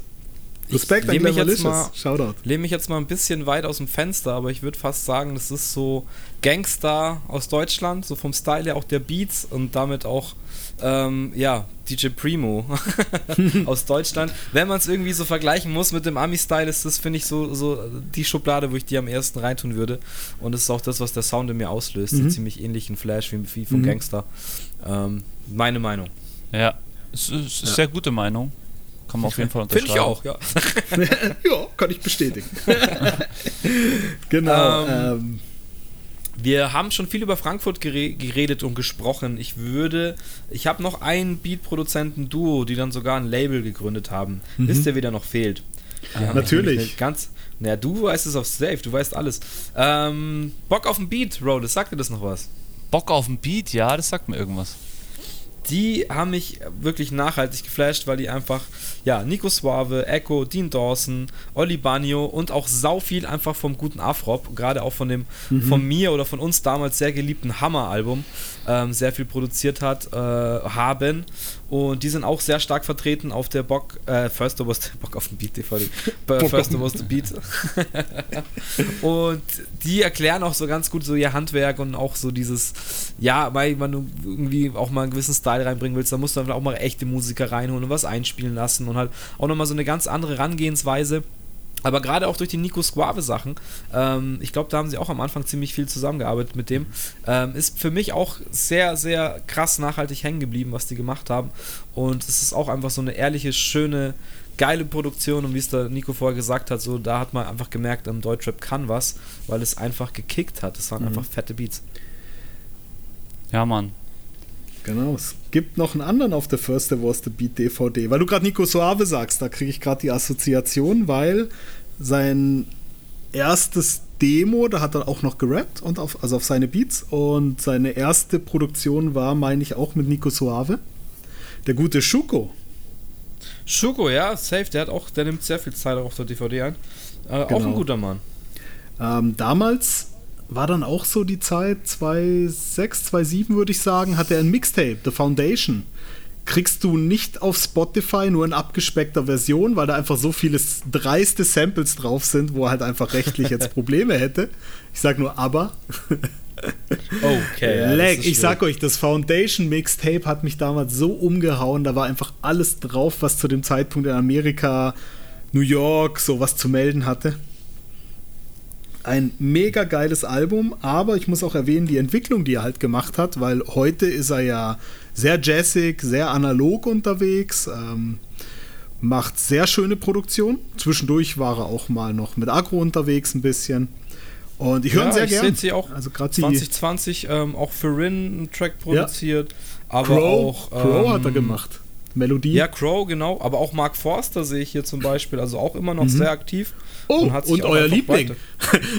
Der sich in jede Folge reinschleicht. Wer ist es? Kanye West. Ja, Hast, wusstet ihr, dass Schuko auf Donda drauf Wisst ihr, dass Schuko auf Donda ist? Nee, aber ich also jetzt gerade habe ich es gesehen, ja. Mhm. Und zwar hat er hat er Splice Samples veröffentlicht mit unter dem unter Shugati, also mit mehreren Leuten. Ah. Und das wurde eben für Donda verwendet. Ach krass, ja, heutzutage ist das alles möglich, gell? Haben wir früher von geträumt irgendwie. Nee, aber so, so eine Entwicklung finde ich auch geil, wenn man halt irgendwie sagt, man fängt an mit Nico Suave, was jetzt mhm. für mich auch einer der prägendsten Rapper war. Ich glaube, Benny weiß nicht, ob er es heute immer noch sagt, aber früher hat er immer gesagt, ähm, also Shoutout an Banjo, äh, wegen Nico Suave hat er angefangen Texte zu schreiben, weil ihn das einfach so geflasht hat, wie der halt einfach mit Wörtern umgegangen ist. Und dann aber heutzutage immer noch, oder als auf Donda um, um eine Ecke, was heißt um eine Ecke, mein Gott, wenn das Sample benutzt wurde und es Science war, dann ist er auf Donda drauf. Ähm, ja. Aber halt dann auch zu sagen, okay, Mark Forster, Mike kann man jetzt auch denken, was man will, aber ja, er hat immer noch präsent zu sein und immer noch aktiv, ist, äh, finde ich schön, finde ich eine schöne Entwicklung. Ja, definitiv hatte sich, ich weiß nicht, ob er es noch hat, der ah, ist mal Richtung Bodensee, der ist Richtung Bodensee gezogen und hat sich dort ein Chalet gegönnt mit mehreren Leuten, mit Studiokomplex drin, alles drum und dran. Habe ich mal ein geile, geiles Interview gelesen, wo, wo, die, wo die Story zu diesem Chalet dazu war. Mega cool und wie gesagt, jetzt natürlich sehr jazzig unterwegs, äh, sehr schöne Lo-Fi-Sachen, aber trotzdem sehr gute Qualität. Also wenn du dir viele hm? Kein Wort von Juju und Loredana hat er auch, auch hey, mit dabei. Auch? Okay. Also es ist zwar Mix und Cloud, ja. aber vielleicht hat er da auch irgendwie ein Sample dazu gemacht. Also ja, krass, krass. Ja, Schuko, kann krass. sein. Super Typ. Und guter Mann. Mein zweitliebster Podcast ist ja der Beats and Treats Podcast. Grüße. Grüße nach Auencast natürlich. nee, Beats and Treats hat er mit, äh, wegen der Corona-Zeit dann mit, ähm, mit The Breed angefangen. Mittlerweile ist Schuko nicht mehr dabei wegen Projekten, aber Breed macht es immer noch weiter. Fand ich auch super interessant. Hat Spaß gemacht anzuhören. Kann man sich auf jeden Fall mal reinziehen. Also nach dieser Folge Auencast Beats and Treats hören. es ist auch von uns erlaubt. Gut, Schuko ähm, haben wir. Ich hätte noch einen, der auch ähm, gerade zu der Zeit von uh, First There Was a Beat, der von mir heute häufig zitierten DVD von 2008, da war ein junger Mann drauf, der damals halt für Furore gesorgt hat, weil er was geschafft hat, was ähm, sehr, sehr selten war äh, für einen deutschen Producer gerade. Was ihm vielleicht im Nachhinein jetzt auch nicht so viel gebracht hat, aber ähm, naja, egal. Ich spreche über den guten Frequency. Falls ich Frequency. das noch was sagt. Warum ja, der, der so ja. durch die Decke ja. gegangen ist, ist, weil er als Hausproduzent für G-Unit damals gesigned wurde. Also Stimmt, Ende der, oder Anf Anfang der 2010er Jahre war das halt einfach namhaft. Er hat zwar dann nie wirklich, äh, also wird fürs das, dann kommende G-Unit-Album quasi gesigned, es wurde aber kein Beat darauf äh, veröffentlicht von ihm. Er hat dann irgendwie, glaube ich, auf irgendwelchen Shady Records Samplern oder so, da war er dann irgendwie mit drauf. Mhm. Äh, aber trotzdem hat halt auch, ähm, wo soll man anfangen? Azad, Curse, Oli Banyo, Chanel, Sammy Deluxe, MC Bogey, Sido, Flair, Jonesman und Cool G Rap, falls ihn jemand kennt, ähm, ein paar Beats rausgehauen. Und das ist, finde ich, auch ja, einer, der, der damals irgendwie krass präsent war eine Zeit lang. Ähm, was Sultan Hank Schmetterling-Effekt auch gemacht. Illo, Jace. Ach krass, das ist auch ein Repertoire vor dem Herrn, hey. Ja, das war ja so die Zeit eben. Schuko hat gestartet, Frequency, wer war noch so groß? Äh, Brisk Fingers. Das war auch die Zeit, ja, wo Brisk ja, Fingers ja, so durchgestartet Fall. hat und überall vertreten war. Safe, und, ja. Und jetzt verdränge ich einen. Da gab es noch einen vierten, der zu diesem Zeitpunkt. Mir kommt es auch so vor, als würde da noch ein ganz großer Name fehlen. Wie gesagt, ich bin da eh echt, man da merkt, wie, das haben wir jetzt auch öfter so besprochen, dass wir einfach auch nachgelassen haben, Rollis. Wir sind da einfach nicht mehr Wir haben unser Wissen nicht gepflegt. naja, vor allem, es hört halt irgendwann auf. Also das ist bei mir einfach so, also musikalisch, also vielleicht rappertechnisch jetzt vielleicht nicht so, aber äh, deutsche Produzenten, da ich ja echt auch aufgehört habe, irgendwann deutsche Musik zu hören, muss man ganz ehrlich mhm. sagen, ist ein bisschen traurig, aber ist halt so. Fehlt es halt in meinem, in meiner Vita so, aber ich finde ja, Musik ist eh zeitlos, man kann sich das ja alles nochmal reinziehen. Deswegen ist aber ja gut, dass wir das hier besprechen. Ich ziehe mir das rein. Ich mir, schreibe mir alles auf. Ich schreibe mit. Ich werf gerade mal dann welche rein, die du wahrscheinlich einfach nicht auf dem Schirm hast. Äh, the, Cro the Crowds. Ja, die, die habe ich hier, die wären meine nächsten. Hast du die gewesen. drauf? Ja, also okay, Crowds ist ja eben überlasse wegen, ich dir natürlich wegen Jungbrunnen, wegen Jungbrunnen und, und Jungbrunnen, also wir, wir sind ja Jungbrunnen, unsere Band war ja immer so aus verschiedenen Genren zusammengewürfelt. Also der Drummer war Rocker, ähm, keine Ahnung, der Gitarrist war Blues-Gitarrist. Aber was uns vereint hat, war Seed zusammen zu hören. Und ähm, daraus entsteht natürlich auch, dass wir irgendwann einfach unglaubliche Crowds-Fans gewesen sind, äh, die eben da ganz viel produziert haben. Ähm, für mich, für mich eigentlich so von der, von der, also der Start der Zukunft, kann man so ein bisschen sagen. Start der Zukunft mhm. des deutschen Musikproduzierens, also auch das Level, das dagegen war echt krass. Ja, finde ich auch. Also die, ich bin dann spätestens, wir haben ja dann auch mit ähm, Peter Fox auch viel zusammengearbeitet, Ziel, ja. wie gesagt. Ähm, dafür habe ich hier stehen, ja. Ja, ähm, ich weiß nicht, ob es das, es war glaube ich was zweite Miss Platinum Album, wo sie auch viel mhm. gemacht oh, haben. Ja, ähm, Materia, auch Materia ganz klar, auch Fantastische die Anfangszeit. Vier. Ähm, ja, Fantas also habe ich hier stehen. Mhm. Sehr krass prägende prägende, also ja, das hat mir so nochmal eine ganz andere Tür geöffnet, was eigentlich möglich ist und wie sich was anhören kann ähm, und auch irgendwie eine ganz andere Herangehensweise. Aber auch ähm, so von den Menschen dahinter mir gar nicht so bekannt, also oder auch keine Gesichter so wirklich bekannt. Ich Hast du nicht, da mehr, mehr Fachwissen, äh, Nico? Gar nicht, gar nicht. Also ist, ist auch irgendwie, die haben sich so ein bisschen verdeckt gehalten, was jetzt auch vielleicht ähm, ähnlich mhm. wie es Kitschkrieg eine Zeit lang auch gemacht hat, vielleicht auch gar nicht so, so schlecht ist, weil da so ein bisschen Mysterium auch drumherum herrscht, dass man gar nicht so genau weiß, was da eigentlich so abgeht. Kitschkrieg, jetzt wo es dann auch mal Liste jetzt, wo es genau, jetzt, wo es dann auch mal Leute interessiert, gell, weil da sind wir jetzt halt schon in den 2010er Jahren, wurde es dann schon interessanter dann auch, wer da dann dahinter steht. Also vor allem, wo jetzt dann ein Rapper mhm. nach dem anderen irgendwie gesprossen ist und einfach zu wenig Beats auf dem Markt waren, waren natürlich gute Produzenten gefragt und haben auch immer mehr übergreifend gearbeitet. Ich glaube, heutzutage ist es ja schon absolut normal, dass man sich irgendeinen Beat-Produzenten pickt oder am besten noch irgendeinen YouTube- Beats sucht und dann äh, findet man einen Beat, dem, der einem taugt und dann liest man drunter, ach, das ist von dem, ja gut, dann frage ich ihn mal, ob ich den haben kann. Da geht es dann gar mhm. nicht mehr darum, wer hat den gemacht, sondern äh, ob taugt es mir oder taugt es mir nicht. Ähm, ja, ja, deswegen sehr interessant. Man vielleicht das auch ein bisschen mit dieser Entwicklung anschauen muss, mit äh, Selbstmarketing, Selbstvermarktung ähm, durch Facebook, Instagram und so weiter. Plötzlich ja. hatte ja der, du hattest ja, wenn du dich dafür interessiert hast, sofort einen direkten Draht zu diesem Menschen, der für diese Musik verantwortlich ist. Und das hattest du ja früher nicht, ja. Also kein Magazin hat über einen Producer berichtet.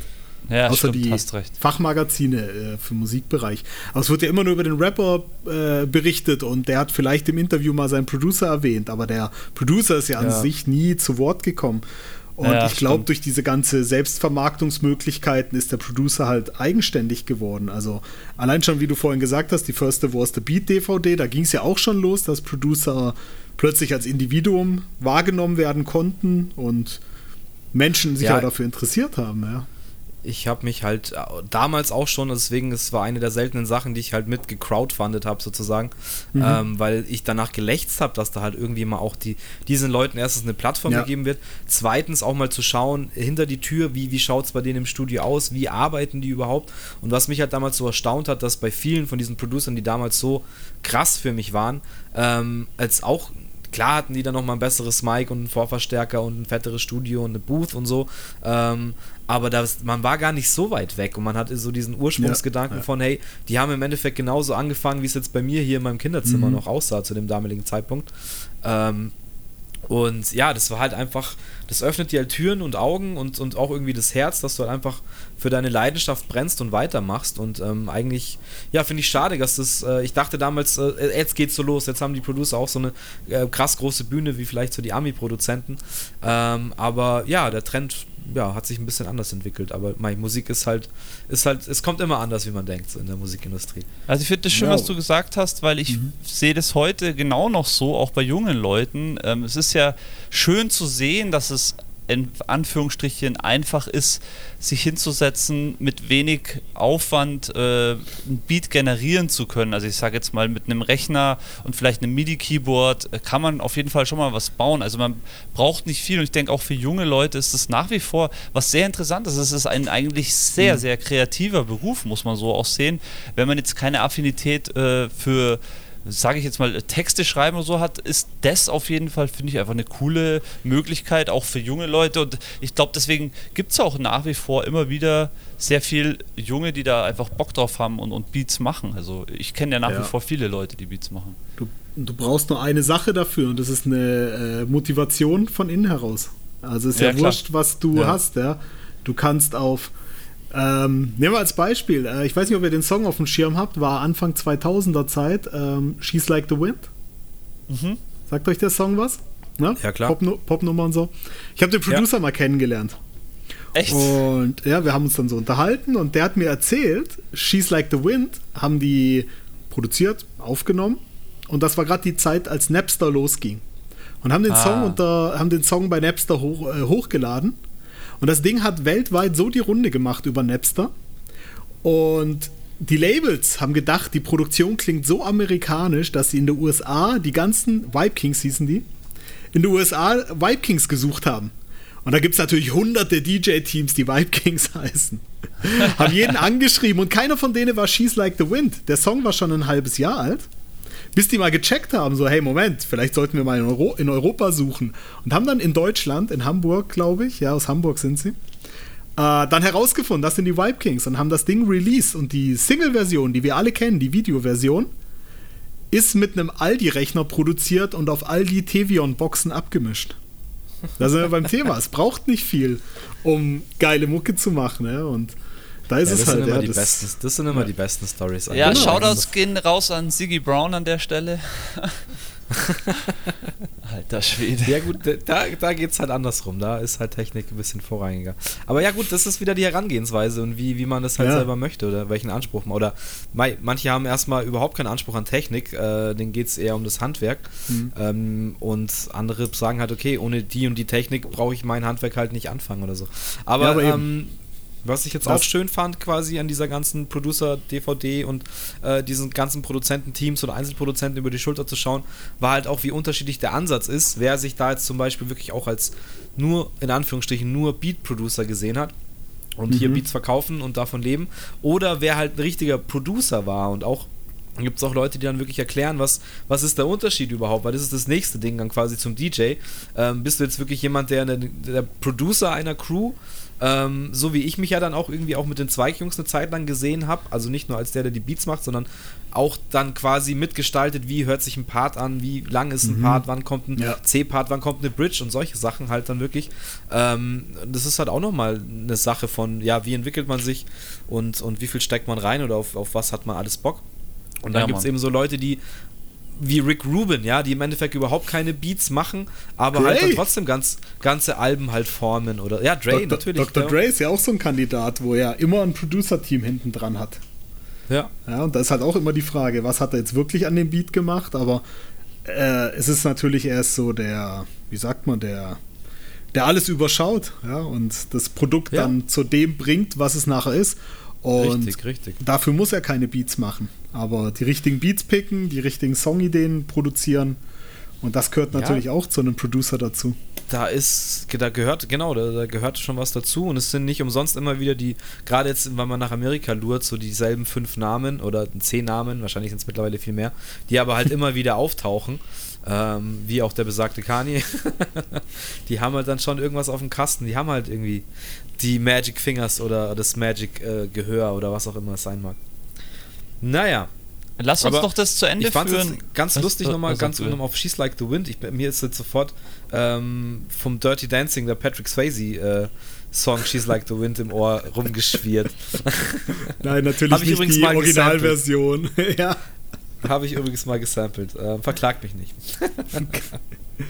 ähm, ich wollte ich noch, noch ein Warte kurz, ich wollte noch ähm, ja, anfügen, weil wir doch bei Crowds waren und dann lief viel einmal kurz Kitsch Creek, der Name. Ähm, Würde ich gerne noch äh, ja, ausführen an der Stelle, weil die natürlich aktuell sind. Ist dann doch mal, haben wir doch einen aktuellen wo ja. ich mich auch ein bisschen auskenne, ähm, die ja für Trettmann sehr viel produziert haben oder eigentlich fast alles produziert haben und da auch sehr besonders. Also bei mir ist ja immer so, ich bin ja schon immer auf der Suche nach Besonderem, weil ich mittlerweile der Meinung bin, so einen Splice-Beat äh, baut dir mal jeder schnell. Also baue ich dir auch mal schnell aus ein paar Loops zusammen. Aber Kitsch Creek ist vor allem mit dem Sound, mit diesem 808-Sound, ja. ist jetzt auch nichts Neues. Also klar, das gibt es jetzt auch schon seit zehn Jahren, dass 808s benutzt werden oder 808-Sounds ah, benutzt werden. Ah, ah die gab es schon in den 80ern. Ja, ja, aber ich meine vor allem in der Musikrichtung, in der wir uns jetzt gerade bewegen. Und äh, aber Kitsch Creek einfach dann nochmal special, eben auch mit den Grooves, ähm, einfach auch äh, Trettmann ja. zurecht äh, special gewesen, muss man sagen. Ich finde es ja, eben ein sehr schönes wie nennen wir es, Bassmanagement. Also ja, die 808s und dann trotzdem noch ein Basssound und dann noch ein bassiger Synth und sie schaffen es halt echt vom Mix her, dass es alles gut klingt, ja. Also ja, es haben passiert das schon auch eine, ganz eigene Ebene erreicht, ja. ja. Sehr viel im Low-End so vom Sound her, was ja obenrum sehr viel Platz für die Rapper und die Sänger macht. Ja? Also ich finde das, das Soundbild von denen super spannend. Ja, gerade wie halt auch die Art ist von Treadman halt zu singen, zu rappen, nennst wie du willst, mhm. ähm, ist das halt sehr geil, weil wie du sagst, da ist sehr viel Platz da. Ja, Aber genau. man muss jetzt auch mal ganz klar sagen, ähm, das letzte Album, also die haben sich jetzt auch getrennt, also das, das, das war es ja jetzt mit dem letzten Album und ich finde auch, man hört es, dass das jetzt irgendwie noch so, ich will da nicht zu viel reininterpretieren, aber meiner Meinung nach, glaube ich, haben die einfach einen Deal gemacht mit drei Alben und das dritte Album hört sich jetzt eben so an, als wäre das das dritte Album von dem Deal, wo jetzt Tretti nicht mehr so Bock hatte oder das irgendwie raus musste. Ähm, ja, leider muss ich sagen, weil ich die Kombination gerade beim ersten, erstes mega krass, zweites hat mich auch nachhaltig geflasht. Ähm, aber ja, finde ich jetzt schade, dass das dritte halt nicht so nochmal ein krönender, bombastischer Abschluss ist oder beziehungsweise, dass es jetzt eben mit dem Ding einfach so ausfadet. Finde ich ein bisschen schade. Aber bin gespannt, was die bei Kitschrik noch machen. Ähm, ich fand das Kitschrik-Album auch sehr interessant aber da war es auch irgendwie, haben sie ein bisschen, finde ich, ihr Momentum ein wenig verspielt. Ja, ich, ich, bin, bis, ich, bin, bei dir. Ähm, das neue Trettmann habe ich mir jetzt auch komplett reingezogen. Es ist sehr low, wirklich. Also es ist kein richtiger, so, wo man sagt, okay, das ist jetzt so der neue Sommerhit, was ich irgendwie doch gedacht habe, dass der drauf ist.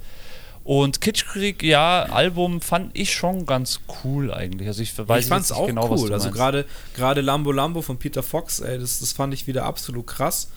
Ähm, oder Rin und Savage, die Combo fand ich auch krass. Ja, Mann. Äh, ja. Aber ja, irgendwie. Äh, ja. Vielleicht auch zu durcheinander, weißt du, so ein bisschen. Das kann nee, sein. Nee, das, das finde ich gar nicht. Das finde ich gar nicht. Ich finde einfach, ihr, ihr, auch ihr Timing Sachen zu droppen oder dann auch, ähm, der hatte dann in diesen krassen Skandal, das war ja auch der Hit von dem Album, wie hieß denn der junge Rapper, der dann auch kurz nachdem es gedroppt ist, dann irgendwie so einen Riesenskandal hatte, weil er irgendeinen irgendein Scheiß gelabert hat, rassistisch. Äh, Jamul war das auch. Das war dann auch ähm, quasi so der, der Sommerhit auf dem Album und dann hat der danach eben halt Scheiße gelabert. Äh, und dann ist das auch alles wieder irgendwie so denen auf die Füße gefallen. Also sie haben ein bisschen immer, finde ich, so ein bisschen schlechtes Timing irgendwie mit Sachen. Oder vielleicht ist es auch Pech, ich weiß es nicht. Oder Karma. Oder Karma, ich wollte es nicht auszusprechen. Vielleicht. ja, zu, nee, viel aber Splice, zu viel Splice Loops benutzt. Ja, Mann. Kann, kann auch sein. Splice ist schlecht fürs Karma. Deswegen habe ich nur einen Splice-Account und butter jeden, Tag, äh, jeden Monat Geld rein, aber nutze es nie. Super schlau. Ja, das ist das Beste. Nicht. Öffne nicht die, wie sagt man, die Dose der Pandora. Die Büchse, ja, nee, ja, Mann. Ich, ich lösche das, glaube ich, dann. Oh, Mann. Wie viel Crew? Ja, trotzdem. Respektable Crew und äh, auch mal ein ganz anderer Ansatz kann man abschließend zum ähm, Ihr habt vorhin, weil wir jetzt so in dem neuen Genre sind, Mixo McCloud hatten wir auch kurz mal reingeschmissen, gell? War auch Mixo McCloud. Sind ja zwei aus Essen, zwei Jungs. Ich glaube, McCloud eher Rapper, Mixo eher so Produzent, aber mittlerweile sind die beide echt krass unterwegs. Also die haben ja auch einiges abgeräumt die letzten Jahre, weil sie auch für jeden produziert haben, gefühlt. So. Ähm, ja, habt ihr da, habt ihr da was dazu? Ich habe mir halt nur die Namen aufgeschrieben. Ja, also nee. mir sind die aufge groß aufgefallen ähm, mit, ja, eigentlich den Anfangssachen von Loredana. Da bin ich ja am Anfang schon mhm. ziemlich, ziemlich äh, gehypt gewesen, gerade zur Sonnenbrille und Million Dollar Smile. Danach auch, habe ich schnell Interesse wieder verloren. Ähm, aber fand schon so für diese neuartigen wie heißen sie denn, Ruggathon angehauchten Beats. Ja, aber das ist halt dann auch wieder, da fängt halt wieder, das, das sind wir wieder bei Splice und Konsorten. Ja, ähm, diese Loop-Beats, die dann auch alle irgendwie ein bisschen, alle aus einer Schmiede halt, ähm, ja, deswegen habe ich, glaube ich, auch so ein bisschen das Interesse verloren. Da fehlt mir dann so ein bisschen das Handwerk und, und der, die der, Genialität ja. dahinter.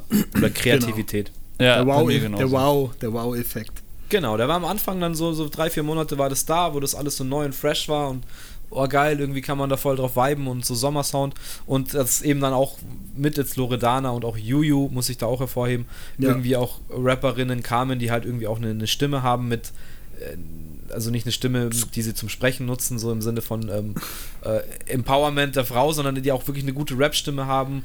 Ja, ähm, Skills, Skills halt. Ja, ja genau, Skills so kann man es also. so eigentlich nennen. Ähm, hat mich das schon geflasht, aber wie gesagt, ich fand es dann sehr schnell monoton. Äh, wobei ich Juju da schon nochmal in eine andere Kategorie setze, jetzt als zum Beispiel Loredana. Textlich, Definitiv. ja. Inhaltlich, ja. ja. Auf jeden ja. Fall. Sehe ich auch Skill, so. Skill-Level, definitiv. Ja, safe. Die Frau ist einfach, einfach nice. Also ist auch wunderschön auch und nice. Also Juju. Ich sehe sie, glaube ich, so, die kommt Rock im Park, da habe ich richtig Bock drauf. Festival-Gig von Juju, cool. ich glaube, die macht, ab, oh, die macht ab. Abriss, glaube ich. Wird gut. Und Apache. Mixo McCloud, ja. ja, sehr gut.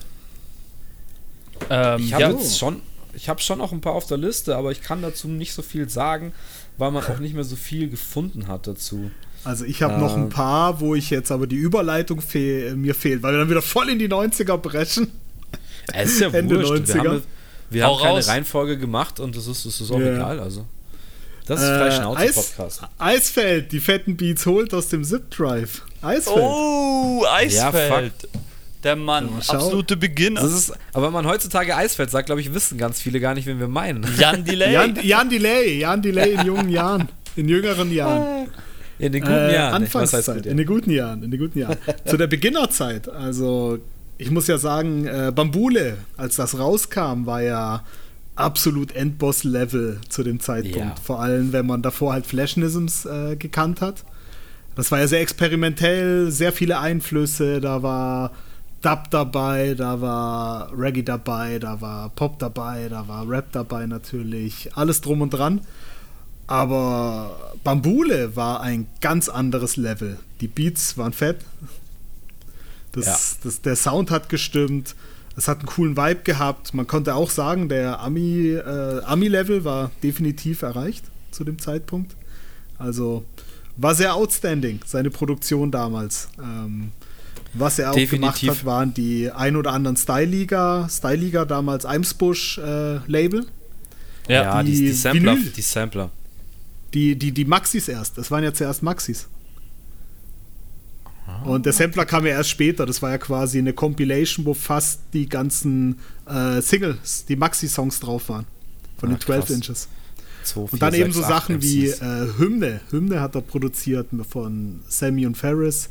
Mhm. Ähm, was, was hat er noch Style-Liga gemacht? Äh, ähm, ja, auf jeden Fall beatsmäßig Geiles Ding, Respekt, Eisfeld. Fand ich besser als, Jan Delay, besser als Jan Delay. Ja, gut, Jan Delay muss ich sagen, so das erste Album, das war damals schon krass. Ähm, ja. Das zweite vielleicht irgendwie auch noch und dann irgendwie, ja, also es hat dann, finde ich, zu lange auch das Comeback der Beginner irgendwie zurückgehalten. Das fand ich dann so ein bisschen schade. Ja, ja. Ähm, aber apropos Beginner, ich muss auch nochmal das Blast Action Heroes hervorheben, oh. gerade was auch die Production angeht, weil das, finde ich, da hat sich nochmal also klar, der, der Bambule-Sound auf jeden Fall mega fett. Ähm, hat sich, ist absoluter Klassiker, zeitlos für Deutschrap, ja. glaube ich, muss man, ja. muss man nicht drüber sprechen. Fun ja. Fact, Fun Fact, Deutschlands Gerne. erstes Nummer 1 Deutschrap-Album. Blast Action Heroes, ja, das wollte ich auch. Blast Action Heroes war die, einzige, die erste Nummer 1. Ich weiß, ich weiß, ich wollte das jetzt auch droppen, jetzt hast du es mir weggenommen, aber ist nicht so schlimm. Aber was ich da nochmal einfach sagen wollte, da finde ich, hört man nochmal so diesen Beginner-Sound auf Perfektion. Ja, ja, Weil da sind ja, auch wirklich Beats drauf, wo du einfach hörst, Alle. das sind Alle. Alle, ja. Von vorne bis hinten. Äh, das ist aus einem Guss, das klingt eben nach denen und das, das ist, ja, schade, dass es halt auf dem letzten Album, ich weiß schon wieder gar nicht, wie es hieß, ich habe es hier noch eingeschweißt auf Vinyl, ähm, das irgendwie nicht mehr erreicht haben. Ähnlich auch wie eine andere Hamburger Crew, und da kannst du bestimmt auch sozusagen, Nico, Dynamite Deluxe. ja, danke für die Überleitung. Die, die habe ich, die, die hab ich mir jetzt auch schon gestrickt, weil Eisfeld, Eimsbusch, dies, das. Ja, und dann kam da der Tropf. Das lag, es lag auf dem Teller jetzt, ja. Ja, Steilvorlage. Tropf, äh, Wahnsinnstyp. Äh, da sind wir auch wieder beim Thema, wo du vorhin ja gesagt hast, zu sehen, wie die Leute ihre äh, Sachen produziert haben und dann zu sehen, hey, das sind ja keine Millionen Euro Studios, ja. Äh, das erste Dynamite Deluxe Demo-Tape und das Album hat Tropf ja in der berühmten Eimsbusch WG äh, ja. produziert. Quasi. Da kenne ich auch noch Videos von, wie hieß, mhm. war das eine Viva Hip-Hop-Sendung? Irgendwas mit, auch mit diesem Mixery Raw? Hm, Fett, Fett MTV, glaube ich. Ja, ich weiß es nicht. Es war auf jeden Fall auch so ein kurzer Schnipsel, wo, sie, mhm. wo Sammy dann auch die verschimmelten Kochtöpfe gezeigt hat, ja, zwischen, ja, ja, zwischen denen er halt die Vocals aufgenommen hat und so. Ähm, mhm. Ja, das ist auch einfach irgendwie flashig zu sehen, ja. Der Typ, der eine ganze LP hier in seiner Küche rappt, um Sammy genau. zu zitieren. Genau. Tropf, genau. ja, geiler Typ. Also, wenn man überlegt, dass er eigentlich auch so aus diesem MPC-Ding kommt, ja, MPC 60, sein Producer, sein Production-Tool. Aber er hatte trotzdem diesen Sound. Du wusstest nie so richtig, ist es ein Sample oder hat er den Synthi gespielt? Ja. Also er hatte ja, schon einen sehr eigenen Vibe, was auch sein äh, Jungle, also beziehungsweise der, der UK-Einfluss war, weil Hamburg ja immer sehr viel nach UK geschielt hat. Also, ja, stimmt. Äh, England war ja so das Ding und die Beats, seine Drums, die waren ja so anders, weil du ja auch schon diesen Jungle-Vibe mit drin hattest. Jungle, Drum and Bass, so die Richtung. Deswegen, also Tropf definitiv einer, den man nennen muss, wenn es darum geht, eigener Sound. Genialer Typ und natürlich später als äh, Live-Mischer von Jan Delay unterwegs. Ja, Stimmt, da war der auch immer, immer mhm. bei den Gigs mit als, als Mischer am Start.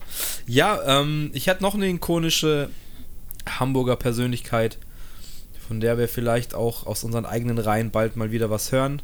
Mehr will ich nicht spoilern. Aber was ist mit dem guten Sleepwalker? Ja, Sleepy. Auch ein guter Dude. Viel für Mr. Schnabel gemacht. Ähm, ich glaube, Deichkind ja. auch viel gemacht. Jan Delay. Ja. Nico Suave. Und wie gesagt, vielleicht hört man da jetzt auch mal äh, aus unseren Reihen was vom guten Sleepy. Hm, könnt, könnte ich, ich, mir, könnt ich mir echt gut vorstellen auf so, ich weiß nicht, wen könnte man da so vielleicht ich, weiß, ich weiß noch nicht, inwiefern das, inwiefern das öffentlich das ist. Deswegen können. Genau. will ich jetzt vorsichtig sein, nicht das, äh, das vielleicht vorwegnehmen ja. oder so. Das, Aber könnte sein, nachher. dass da aus Richtung Auen Studios vielleicht was kommt. das piepen wir nachher weg, ist. ja, genau. Das wird nachher zensiert. ich habe keine Namen genannt. Ich möchte dazu ja, nicht keine Names gedroppt. Auf jeden Fall, ja, Sleepwalker äh, hat ja auch seinen Vorsprechtermin Soloalbum gehabt. Ja. War ja auch ein Riesending. Weck mich auf von Sammy. Riesenhit. Es ist ein Sleepy Beat, krass. Das wusste ich gar Weck nicht. Weck mich auf ist ein Sleepy Beat, ja. Nein. Nicht, off nicht offiziell, da haben wir ja, glaube ich, auch schon mal drüber geredet. Äh, auf der Platte steht der Typ, vor, der das Sample quasi, also als Urheber, als Komponist und Texter. Sammy Deluxe steht ah. nicht als Texter auf diesem Song. Ach, krass. Das ja, weil da ja. gewisse Menschen gepennt haben, die Rechte richtig zu klären. Oh Mann, naja, ihr, das ist halt Sammy, das war wieder größt, deutsches GEMA-Gedöns. Ja, ihr größter Hit mit dem wenigsten Gewinn.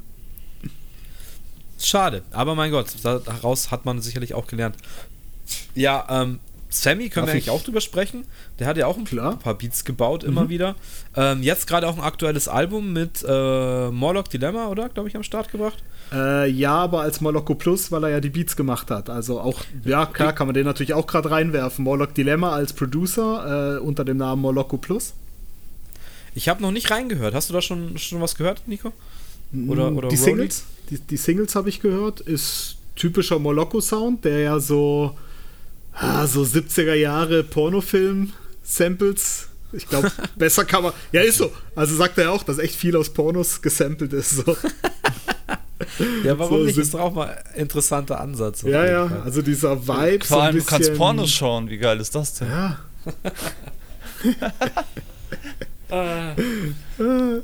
Kann ich, da kann ich kurz Boom ich eine ganz andere Be Bedeutung.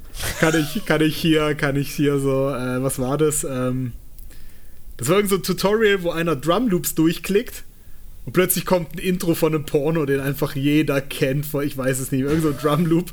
Und die Kommentare drunter in diesem Video war so, ich hab ihn erkannt, ich hab ihn erkannt, ich kenne den Drumloop. Geiler Dude.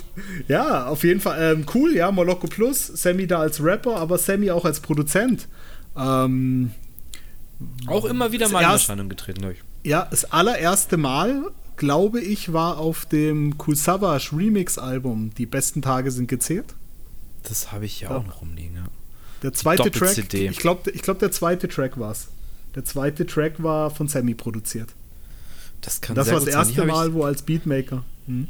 Die habe ich hier echt noch rumstehen, original irgendwo. Und dann hat Sammy aber wieder Sammy wieder viel mehr gerappt und das war gerade so die Dipset-Zeit, ja, wo man ein bisschen prolliger unterwegs war, fette Goldketten, ja, viel Klunker, dies, das. Ja, ja. Und auf, den, auf den Mixtapes ja. auch mit Privatchat mhm. geflext und so, ja. ja. Genau. Aber da habe ich auch gute Interviews und von Sammy gesehen, wo er das hart bereut. ja, genau darauf will ich hinaus. Und zwar hat Sammy dann gesagt, irgendwann war die Zeit vorbei, war cool, nice to have, aber dann hat er das ganze Zeug verkauft, das Bling Bling, und hat gemerkt, er findet äh, analoge Synthesizer geiler. und hat dann angefangen, sich für die Kohle halt Synths zu kaufen. Und wer sein Studio kennt, ähm, das ist ja ein alter Studiokomplex, wo ganz berühmte Rockgrößen früher aufgenommen haben. Und der wohnt da quasi, der Haus da. Äh, Kunstwerkstatt, bin ich der Meinung. Heißt, ja, der, heißt genau. der Komplex? Genau. Ja. Und dort haust er, lebt zwischen seinen Synthesizern wie so ein alter Einsiedler und fühlt sich wohl und ist glücklich und schraubt Beats plötzlich, ja. Ja, mittlerweile sieht er auch so aus. Ja. ja. Der graue Ich wollte es nicht, äh, nicht sagen. es ist jetzt nicht negativ behaftet. Also, nein, nein. Ich meine, ich finde es ja gealtert, schön. Gut gealtert. Ja, safe, gut gealtert. Und ähm, keine Ahnung, auch einer meiner größten oder einer meiner Lieblings-Deutsch-Rapper, auf jeden Fall Lieblings-Battle-Rapper, äh, der die Messlatte nochmal ganz woanders hingehängt hat. Ähm, und ich finde es schön, dass der halt also auch so seine krassen Entwicklungen halt durchgemacht hat, vielleicht auch Phasen irgendwie durchgemacht hat und mhm. ähm, ja, auch daraus einfach gelernt hat und sich halt weiterentwickelt und mhm. ja, immer noch am Start ist. Das finde ich eben auch ja, ja. schön. Auf, auf jeden Fall aufs neue Album mit Moloko. Bin ich gespannt, was, da, was dabei entsteht. Schauen wir mal, ja. Klingt so, was ich gehört mhm. habe bis jetzt eigentlich, hat Potenzial. Schauen wir mal, was da rauskommt. Ich, ich habe auf der Liste noch einen anderen Hamburger Rapper, der zwei Alben und eine EP produziert hat. Mehr habe ich nicht gefunden von dem guten Mann. Ich rede von Dendemann. Dendemeyer! Oh. Ja, Mann. Das hat keiner auf dem Schirm, dass ja Dendemann die ersten beiden 1-2-Alben produziert hat. Hat er selber das, produziert? Okay, das wusste das ich war auch nicht. Okay. Das war nicht Rabauke. Rabauke war nur der DJ. Dende hat alles produziert. Ach, krass, das ist mir auch neu. Steht überall ah. drauf, produced by 1.2. Aber das kam später. Ich habe ich hab lange auch nicht kapiert. Danach kam eine EP von Dendemann, äh, Das Schweigen-Dilemma. Ja, mit Lieblingsmenschen so. Vier, ja, genau, vier Beats, glaube ja, ich. Groß, großartig, auch, großartig. Auch alle von ihm. Und ich habe es erst gecheckt, als das nächste äh, Album kam, sein erstes Solo-Album. Hilft mir auf die Sprünge, welches war. War das Pfütze? Müsste Pfütze des Eisbergs gewesen Ja, müsste Pfütze sein. Und da hat er in einem Interview gesagt, ja, bei meiner letzten EP mh, hm, haben alle Rapper um mich rum gesagt, ja, typische Dende-Beats würde ich nie nehmen. Aber du kannst da, du klingst da perfekt drauf. Und das hat ihn angekotzt. Und deswegen hat er sich ja damals äh, Producer geholt für dieses Album. Und dann habe ich erstmal gecheckt, ja, warte mal, äh, was heißt hier typisch Dende-Beats? Äh, typische Beats, die er sich pickt? Oder Beats, die er macht? Und dann habe ich erstmal kapiert, dass der die äh, beiden 1-2-Alben produziert hatte. Noch zusätzlich zu diesen geilen Ach, Raps. Krass, okay, das, das war mir irgendwie auch neu. Ich weiß nicht, vielleicht ja, habe ich das irgendwann mit meinem äh, damals sehr verkifften Gehirn auch äh, gehört und wieder vergessen. Aber jetzt gerade ist es so, als, als, als würde ich das das erste Mal hören. Schön, glaube, dass du dich so darüber freust.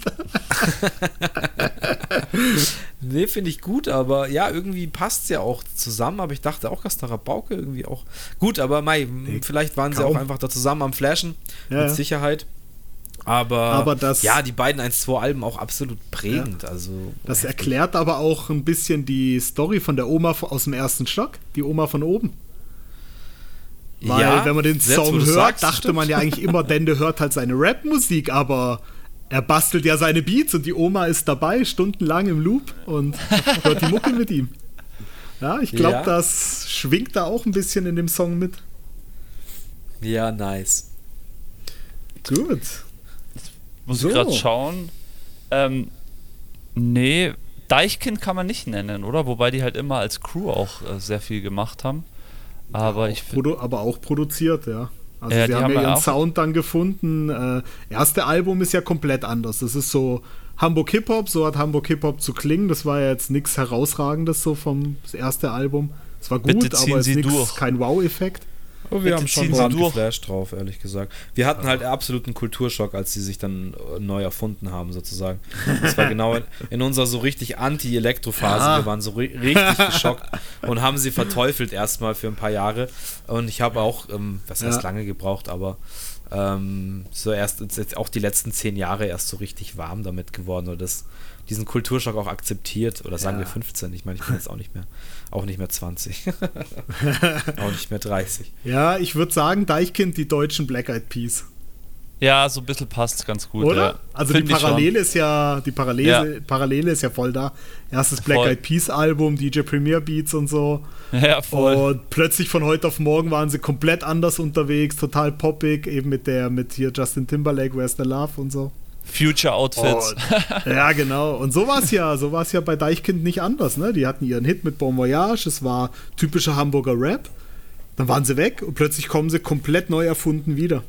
Ja, ganz eigener Sound, anderer Sound. Ich finde es aber mittlerweile halt so krass, wie sich dieser neue Sound jetzt auch so krass etabliert hat und auch ähm, sich dadurch auch diese Marke Deichkind jetzt, also es gibt jetzt, kannst du ja. mal sagen, diesen spezifischen Deichkind-Sound, also auch die Raps, die jetzt eben drauf sind und auch diese teilweise mega, mega schlauen Vergleiche ja. oder lustigen Vergleiche, ähm, finde ich auch eigentlich schon wieder herausragend. Also ja. ich habe das aktuelle Album, ich habe es noch nicht so gehört, habe ich mir auch auf Platte gegönnt, aber ich fand ja das Album davor, also auch mit 1000 Jahre Bier und sowas, ähm, oder wie hieß denn die Single von dem Album davor, die ich dann auch so gefeiert habe? Ah, ich schaue schnell nach.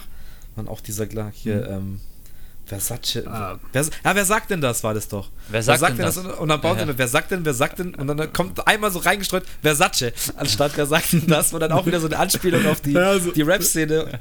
Ja. Und nur einmal, so einmal einfach im ganzen Track, wo du einfach nur denkst, das, das ist einfach so, so lustig. Ja, das so, ist ja. Das ist ja das Spaßige. Haben auch, auch eine lustige sowas, ne? Folge für ein auch eine lustige Folge Sounds Off von der. Ja, die habe ich gesehen. Ja. ja. die war sehr Wollte nice. ich auch sagen. Geile Sounds Off Folge in der Hamburger Philharmonie, meine ich, ne? Wahnsinn. Ja, richtig. Richtig, richtig, ja. ja richtig gut. Ja, ja, cool. Sehr coole Folge. Habt ihr noch welche? Ich glaube, meine Liste ist so langsam. Hm? Also, ich habe schon noch welche, aber das waren dann echt so Haus- und Hof-Rapper von irgendwelchen Labels oder erst guter junge Hausproduzenten. Ähm, also, ich habe jetzt keinen mehr, wo ich wirklich sage, da muss ich jetzt ausführlich ja. drüber reden ich persönlich möchte da jemand, wo wir wieder in der neueren Zeit unterwegs sind, aber trotzdem, ähm, ja, wenn wir es mal oldschooligeren Sound machen, der leider verstorbene Dude 26. Ist euch der ein Begriff? Nein. Sagt mir jetzt gerade gar nichts. Okay, dann habt ihr auf jeden Fall Hausaufgaben, da müsst ihr einiges nachholen. Dude und Fab also Dude, D-U-D-E und Fab, P-H-A-E-B. Sehr geile Alben. Ich sag jetzt mal ganz frech, der deutsche Dilla, Dude. Äh, auch wieder ein MC, der auch geile Beats macht, der beide Disziplinen richtig gut beherrscht. Ähm, man hört den Dilla-Einfluss raus, keine Frage. Dieses Tribe Called Quest-artige, die bisschen hinkenden Beats mit Road-Samples und geilen Basslines. Sehr geiler Produzent. Und der hat ja, äh, ist an einer Lungenkrankheit gestorben. Und zwar, Ach, wenn ich hier schaue, äh, 18. Februar 2018 ist er leider von uns gegangen. Die letzten Releases waren auch Producer-Alben dann von ihm. Äh, das Universum 26 zum Beispiel. Auf Zimmer 26 äh, hat er noch gerappt. Mit Eloquent ein richtig geiles Album gemacht. Das kann ich jedem empfehlen. Übergeiles Album. Äh, auch ein MPC-Dude, hockt daheim, findet seine Samples, baut seine Beats. Ein absolutes nice. Ausnahmetalent, wo ich finde, muss man erwähnt haben. Dude 26, Rest in Peace. Rest in okay. Peace an der Stelle, ja, Mann.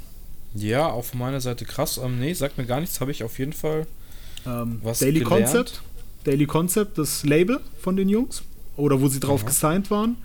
Das andere Team auf Daily Concept auch sehr erwähnenswert, weil beides auch Beatmaker und Rapper, Chess und DAM. DAM äh, als Soulmate bekannt. Auch ein übergeiler Produzent, kann man sich reinziehen. Auch von der Soundliga, also 90er Boom Bap Sound, Pete Rock Einfluss, Tribe Called Quest etc. Geiler Typ, Soulmate.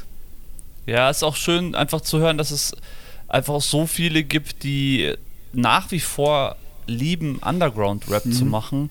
Ähm, das ist ja, ja. auch so was, finde ich, was so ein bisschen untergeht in der deutschen Szene. Die ganzen jungen Leute, die springen natürlich nur auf, die, auf die Hypes auf.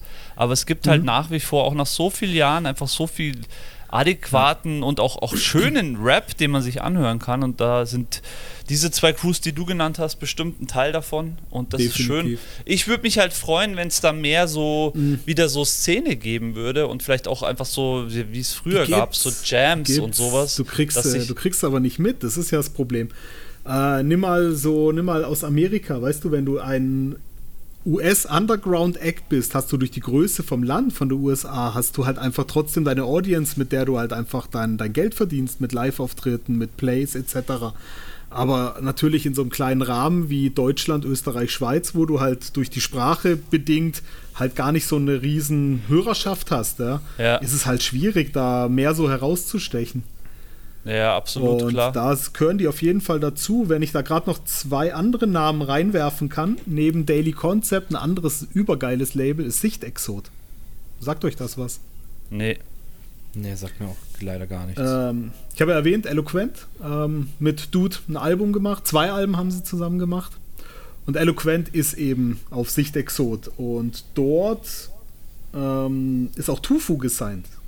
Tufu sehr undergroundiger Rap, ähm, produziert selber Lo-Fi, ähm, finde ich einer der, der deutschen Lo-Fi-Produzenten, der diesen Vibe von so einem Lo-Fi-Beat richtig geil catcht. Hat einige Alben am Start, kann man sich geil anhören. Typischer Battle-Rap, Skater-Typ aus Berlin. Und ja, Logo. Zieh's mir gerade rein. Ja. Sichtexot-Label, okay, aus Mainz. Ja, Aha, bin auch genau. auf der Internetseite. Schö schöne Vinyls gibt es da zu bestellen. Sehr, Sehr viele. Viel. Äh, was ich Sehr euch viel. da ans Herz legen kann, ähm, ja, Eloquent ist ja einer, der, der ganz vorne dabei ist bei denen. Also eben, Eloquent-Album mit Dude 26, äh, Collabo-Album mit Tufu von Eloquent, auch ein richtig geiles Album. Und One Two, W-U-N, TWO geschrieben. Ja, das ist so ein Chips gibt es dazu. Richtig, Chips, ein Lo-Fi-Klassiker, wo es Lo-Fi noch gar nicht so, so diesen, diesen Hype hatte. Hat einen richtig geilen Lo-Fi-Vibe und war da sehr prägend vom Sound her. Also Chips, sehr geiles Album. Was witzigerweise damals ziemlich schlecht abgeschnitten hat als schlecht gemischte Rumpelbeats, waren so die Kritiken. Heute als absoluter Klassiker bekannt. wo die Medien entsprechend. Und One Two hat mit Eloquent auch ein übergeiles Album produziert. Ähm, Jazz auf gleich. Müsst ihr gleich, wenn die Folge vorbei ist, euch Jazz auf gleich von One Two reinziehen.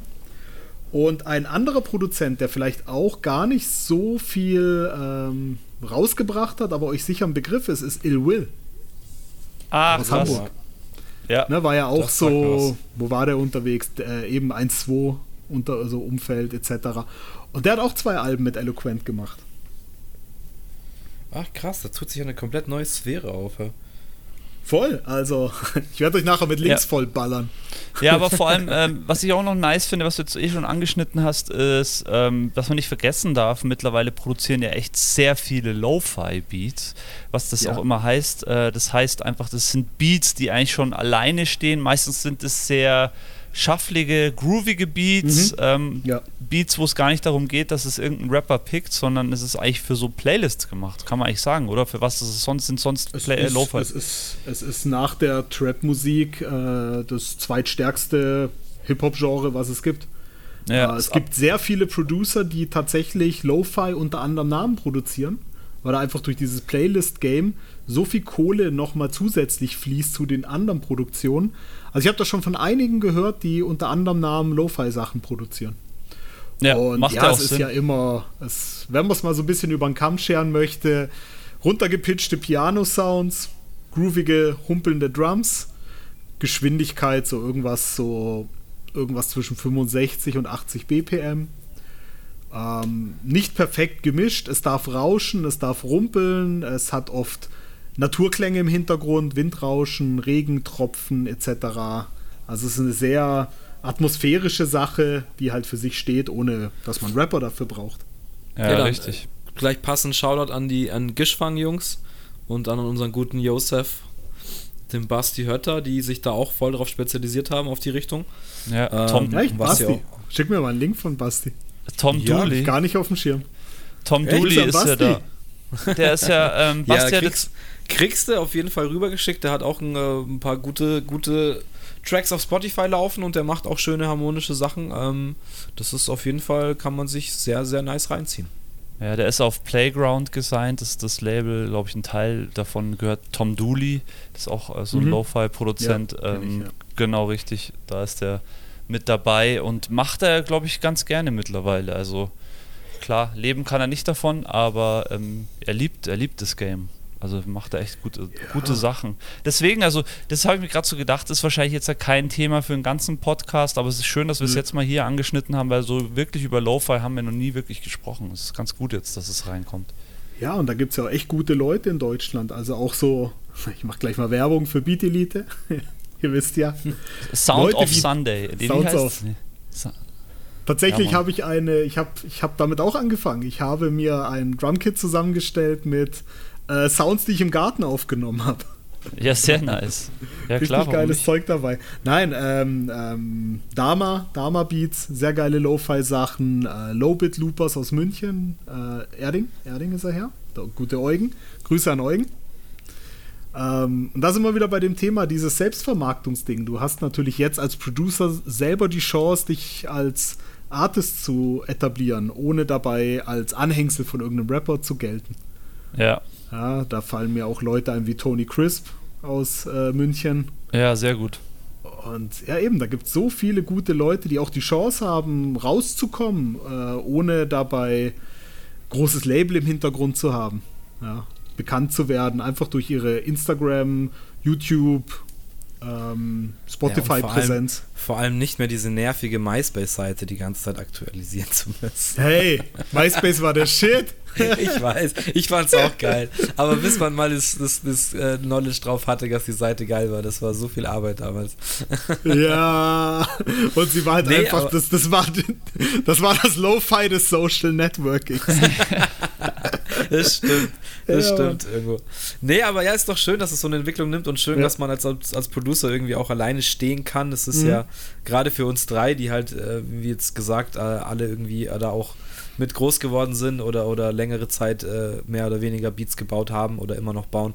Ähm, ist doch schön. Es ist auch immer wieder inspirierend. Ich habe ja auch keine Ahnung, ich kaufe mir auch nach und nach immer noch Equipment und hier mal, keine Ahnung, ich habe mir letztens, was heißt letztens, ist auch schon wieder ein Dreivierteljahr her, aber einfach mal Ableton geholt und einfach mal wieder so um mhm. zu spielen und es ist jetzt alles nicht, nichts Handfestes mehr, sage ich mal, aber einfach auch die Möglichkeit zu haben, so hey, wenn ich Bock habe oder ja, das, dieses Sample-Ohr, das hat auch immer noch nicht ausgeschalten, wenn man halt ah. immer was hört, wo es einen in den Fingern juckt, dann hey, kann man halt die Kiste anschmeißen. ich sitze letztens auf der Arbeit und ich höre, es, es, fängt ein Song im Radio an zu laufen. Und mein Kopf war sofort geil, da läuft Alchemist. Aber mir war natürlich klar, es war der Originalsong. Aber der Intro von Alchemist ist halt eins zu eins der Song, den er gesampelt hat. Also nicht gepitcht, gar nichts. Und ich habe einfach darauf gewartet, dass jetzt gleich dieser geile, bouncige Beat reinkommt. Und dann legt die Rocknummer halt erst richtig los. so, der Song wird mir nie gefallen, weil ich halt einfach darauf warte, dass die Drums reinkommen. Ja, das kennen wir doch alle, aber das ist ja, das ja auch das Schöne. Und das Schöne ist, finde ich auch immer mal wieder so, wie du, wie du das jetzt auch hattest, diese Erlebnis, dass du einfach mal wieder, da kommt irgendwas im Radio und du hast sofort eine Verbindung dazu. Ist einfach so schön. Ja, apropos ähm, Alchemist, ähm, Carlo, die habe ich schon geschickt. Ich habe ja ein geiles Album zugeschickt bekommen. Äh, Nico, ich weiß nicht, ob du es schon gehört hast. Äh, Alchemist hat mit Domo Genesis ein Album rausgebracht. Nee, hab ähm, nicht gehört, nein. Kann ich sehr, sehr, sehr, sehr, sehr empfehlen. Wird sich reingezogen. Ist notiert ja, an der Stelle. Rein.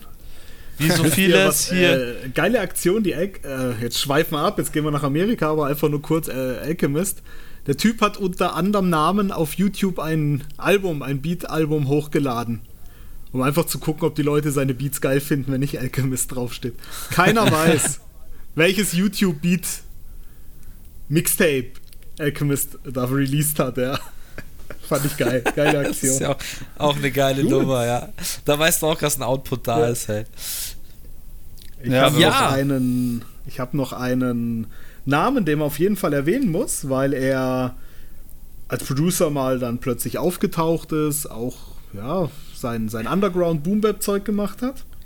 Und ja. dann aber auch sehr viel für äh, Schwester Eva, SSIO, Kollega hat dann Mixtape gemacht, der gute Figo Bratzlewitsch. Oh ja, stimmt. Na klar. Berlin ist der Mann, gell? Oder glaube ich, ja. Ich glaub, er Berlin wohnt in wohnt Berlin. Er. Eigentlich kommt er tatsächlich hier gar nicht so weit weg von mir, also Südbaden aus der Gegend.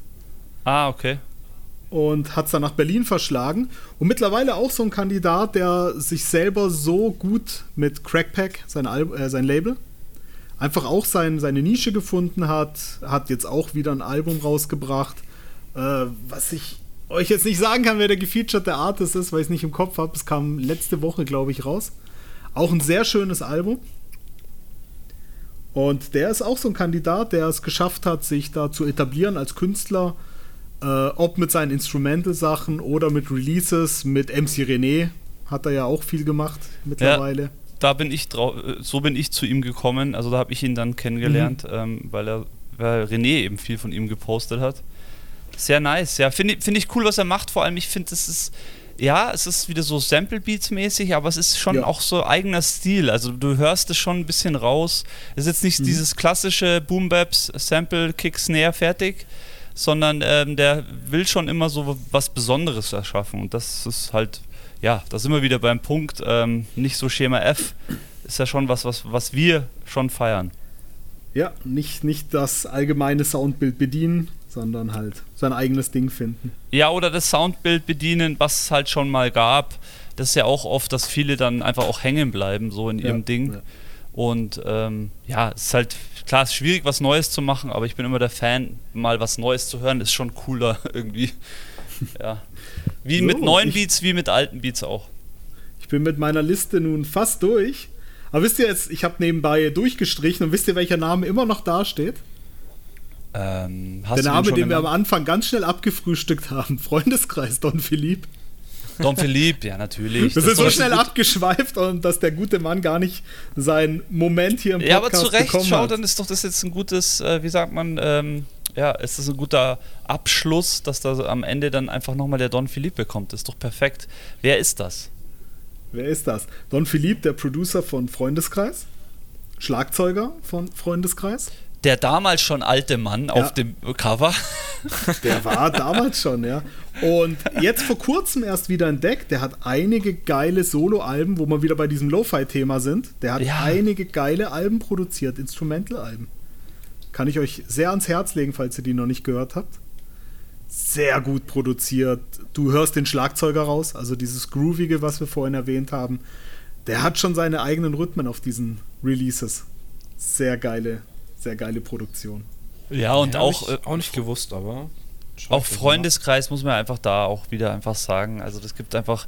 Das ist für mich so die deutsche Deutsch-Rap-Historie. Da ist so viel draus entstanden. Letztens erst wieder, wenn der Vorhang mhm. fällt, angehört. Video, alles so oh. gut einfach. Wie konnten wir ihn vergessen, wenn du, wenn der Vorhang fällt, den möchte ich auf jeden Fall erwähnen. Der gute Vasi, massive Von. Ja klar, Vasilicious. Oh, ja. Vasi war ja ein übergeiler Produzent. Also wenn du dir ähm, neben Fenster zum Hof von den Steebers für mich das prägendste Album überhaupt ist Massive Töne, Kopfnicker. Ja, stimmt, das ist natürlich auch stark. Hast absolut und recht. Ganz, ja. Und ganz vorne halt die Produktion von Vasi. Also, wenn man überlegt, äh, Ende 90er, Mitte, Ende 90er, war der Typ ja schon so gut von den Beats her und auch das Überfallalbum von Massive Töne genial. Und plötzlich war er weg. Ja, war er weg. keinen ja. Bock gehabt, mehr weiterzumachen. Und dann waren die massiven Töne leider nur noch am Cruisen. Stimmt. ja, das stimmt. Nein, auf jeden Fall. Ja, wenn der Vorhang fällt, war sie geile Freundeskreisproduktion. Also begnadeter Rapper, geiler Beatmaker. Ja, Mann. Ja, Stimmt, sehr gut. Ja. vergisst man oft mittlerweile, gell, dass, das, dass die auch mal richtig, richtig am Start war. Definitiv. Naja, so, weil mein, ja. Meine Liste ist äh, zu Ende. Ich habe keinen Namen mehr draufstehen. Wir haben alle abgearbeitet. Ja, wir werden das auf jeden Fall irgendwann mal wieder vertiefen, das weiß ich doch, weil es gibt immer was, was einem noch dazu einfällt. Aber definitiv. Ja, ich finde es sehr schön mit euch, macht sehr viel Spaß. Das ist echt äh, eine runde Geschichte. Und, und wer Bock hat, äh, schaut mal bei der Facebook-Gruppe Beat Elite vorbei ähm, Unbedingt, und danke. checkt es mal aus, was da so abgeht. Oh. Ähm, die machen immer auch so ein, so ein Beat-Battle. Wer, wer, wer ja, Beats läuft gerade, läuft gerade. Könnt ihr auf unserer Bandcamp-Seite, könnt ihr euch die äh, letzten Battles reinziehen. Und da sind auch einige gute Leute. Grüße an die Jungs von Beat Elite und Mädels. Ina, Grüße an Ina. Ja, stimmt, ja. Geiles muss Ding. Auch mal, muss auch mal einen Arsch wieder hochkriegen und mitmachen. Es hat einfach Laber so, nicht. Läuft, ah, läuft genau in diesem Moment. Du hast noch genau eine Woche Zeit. Ja, mal gucken. Ich glaube, morgen Abend genau. habe ich sturmfrei. Ähm, ja, wer es auch noch nicht gehört hat, wir haben eine eigene Folge mit Nico und ähm, Andres gemacht zum Beat Elite Thema. Ja. Also da auch gerne nochmal ein bisschen weiter runter scrollen bei unseren Folgen. Da gibt es auch noch was. Und, und, wenn ihr dann am Scrollen seid, ich wollte es im Intro sagen und ich habe es verkackt. Ich habe es mir fest vorgenommen. Bei Spotify kann man seinen Lieblingspodcast bewerten und Kommentare schreiben. Ja, Bewertet Mann. den Auencast, gibt fünf Sterne. Ich habe meine fünf Sterne gegeben. Scheiße, ich wollte es im Intro sagen. Ja, schau, so geht's mir fast jede ja. Aufnahme. habt ihr in der letzten, in der, in der vorletzten Folge, in der NAS-Folge, habt ihr das ja gesagt. Und ich habe ja. mir so vorgenommen, dass ich das im Intro erwähnen werde und ich habe es auch verkackt. Ich fühle ja. euch. Ja, mittlerweile denkt der Road ist meistens dran, das am Anfang zu droppen. Ähm, aber mir passiert es auch immer wieder. Ja, wir sind halt so, wir freuen uns dann so auf das Thema und jetzt klar, auch wenn man, wenn man Gäste hat, will man loslegen, dass man dann fast äh, die Eigenwerbung immer vergisst bis kurz vor Schluss. Aber mein Gott, wir haben unsere Stammhörer, ähm, manche Folgen haben mal mehr, manche Folgen haben mal weniger, aber wir haben uns da ganz gut eingependelt und uns geht es darum, einfach Content zu kreieren, zu produzieren. Und ja, Mann. Das wird einfach weitergemacht. Aber trotzdem, wenn wir jetzt fertig sind, spreche ich. Äh, wenn wir jetzt fertig sind, spreche ich euch noch so einen Shoutout, den könnt ihr dann einspielen.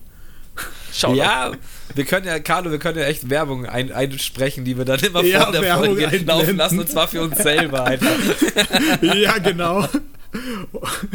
Der geilste, der geilste, Podcast nach Auencast könnt ihr danach reinhören. Auencast. Äh, genau. ja, hey, äh, es war mir ein Fest. Nico, danke Eine für Ehre. deinen Input. Vielen Dank. Und ich sag dir, mal so, Nico. also wir werden selektierte Themen dir zukommen lassen und dann sagen wir einfach mal, du kommst hier auf jeden Fall in unregelmäßigen Abständen ähm, als Fact-Checker oder einfach als, als unser wandelndes Hip-Hop-Lexikon äh, wieder zur Geltung, weil es macht mir immer wieder Bock, wenn du am Start bist. Ja, Mann, mir auch. Sehr nice, dass du da warst. Sehr cool. Danke, danke, danke für die Einladung. Immer wieder und an euch da draußen, ja, hört Auencast. Macht es gut. Hört Auencast. hört alle anderen äh, 60 Folgen. Ihr habt noch 60 andere Folgen, also gibt Gas. Drei, drei davon mittlerweile mit mir, oder? Stimmt, ja. Ist der dritte ich bin Auftrag. euer häufigster Gast jetzt aktuell. Benjo, jetzt bist du wieder dran. ja, da steht eh noch eine, eine große Zweigfolge aus, aber äh, da Fall. kommt ja jetzt auch, kommt ja dieses Jahr auch was Großes und ich glaube, spätestens dann wird es Zeit für den großen Zweig-Podcast. Ja, das, das, ist ja, das ist auch offiziell. Vinyl von der Zweig, freue ich mich drauf. Mega. Ja, ja das krass. ist offiziell. Mega, mega, mega, mega, mega, Vinyl kommt, ich habe auch mega Bock. Ich habe schon ähm, den einen oder anderen Track gehört und ich äh, muss sagen, auch wenn ich früher selber beteiligt war, das ist äh, der beste Sound, den die Jungs jemals produziert und gemacht haben. Und das muss ich, muss ich zugeben und habe ich auch vor ihnen zugegeben. Das wird richtig fettes Ding. Ja, definitiv. Ja, nice. Gut, Leute, dann danke wie immer fürs Zuhören. Danke an Rhodes, danke an Nico und danke. Peace out. Wiedersehen.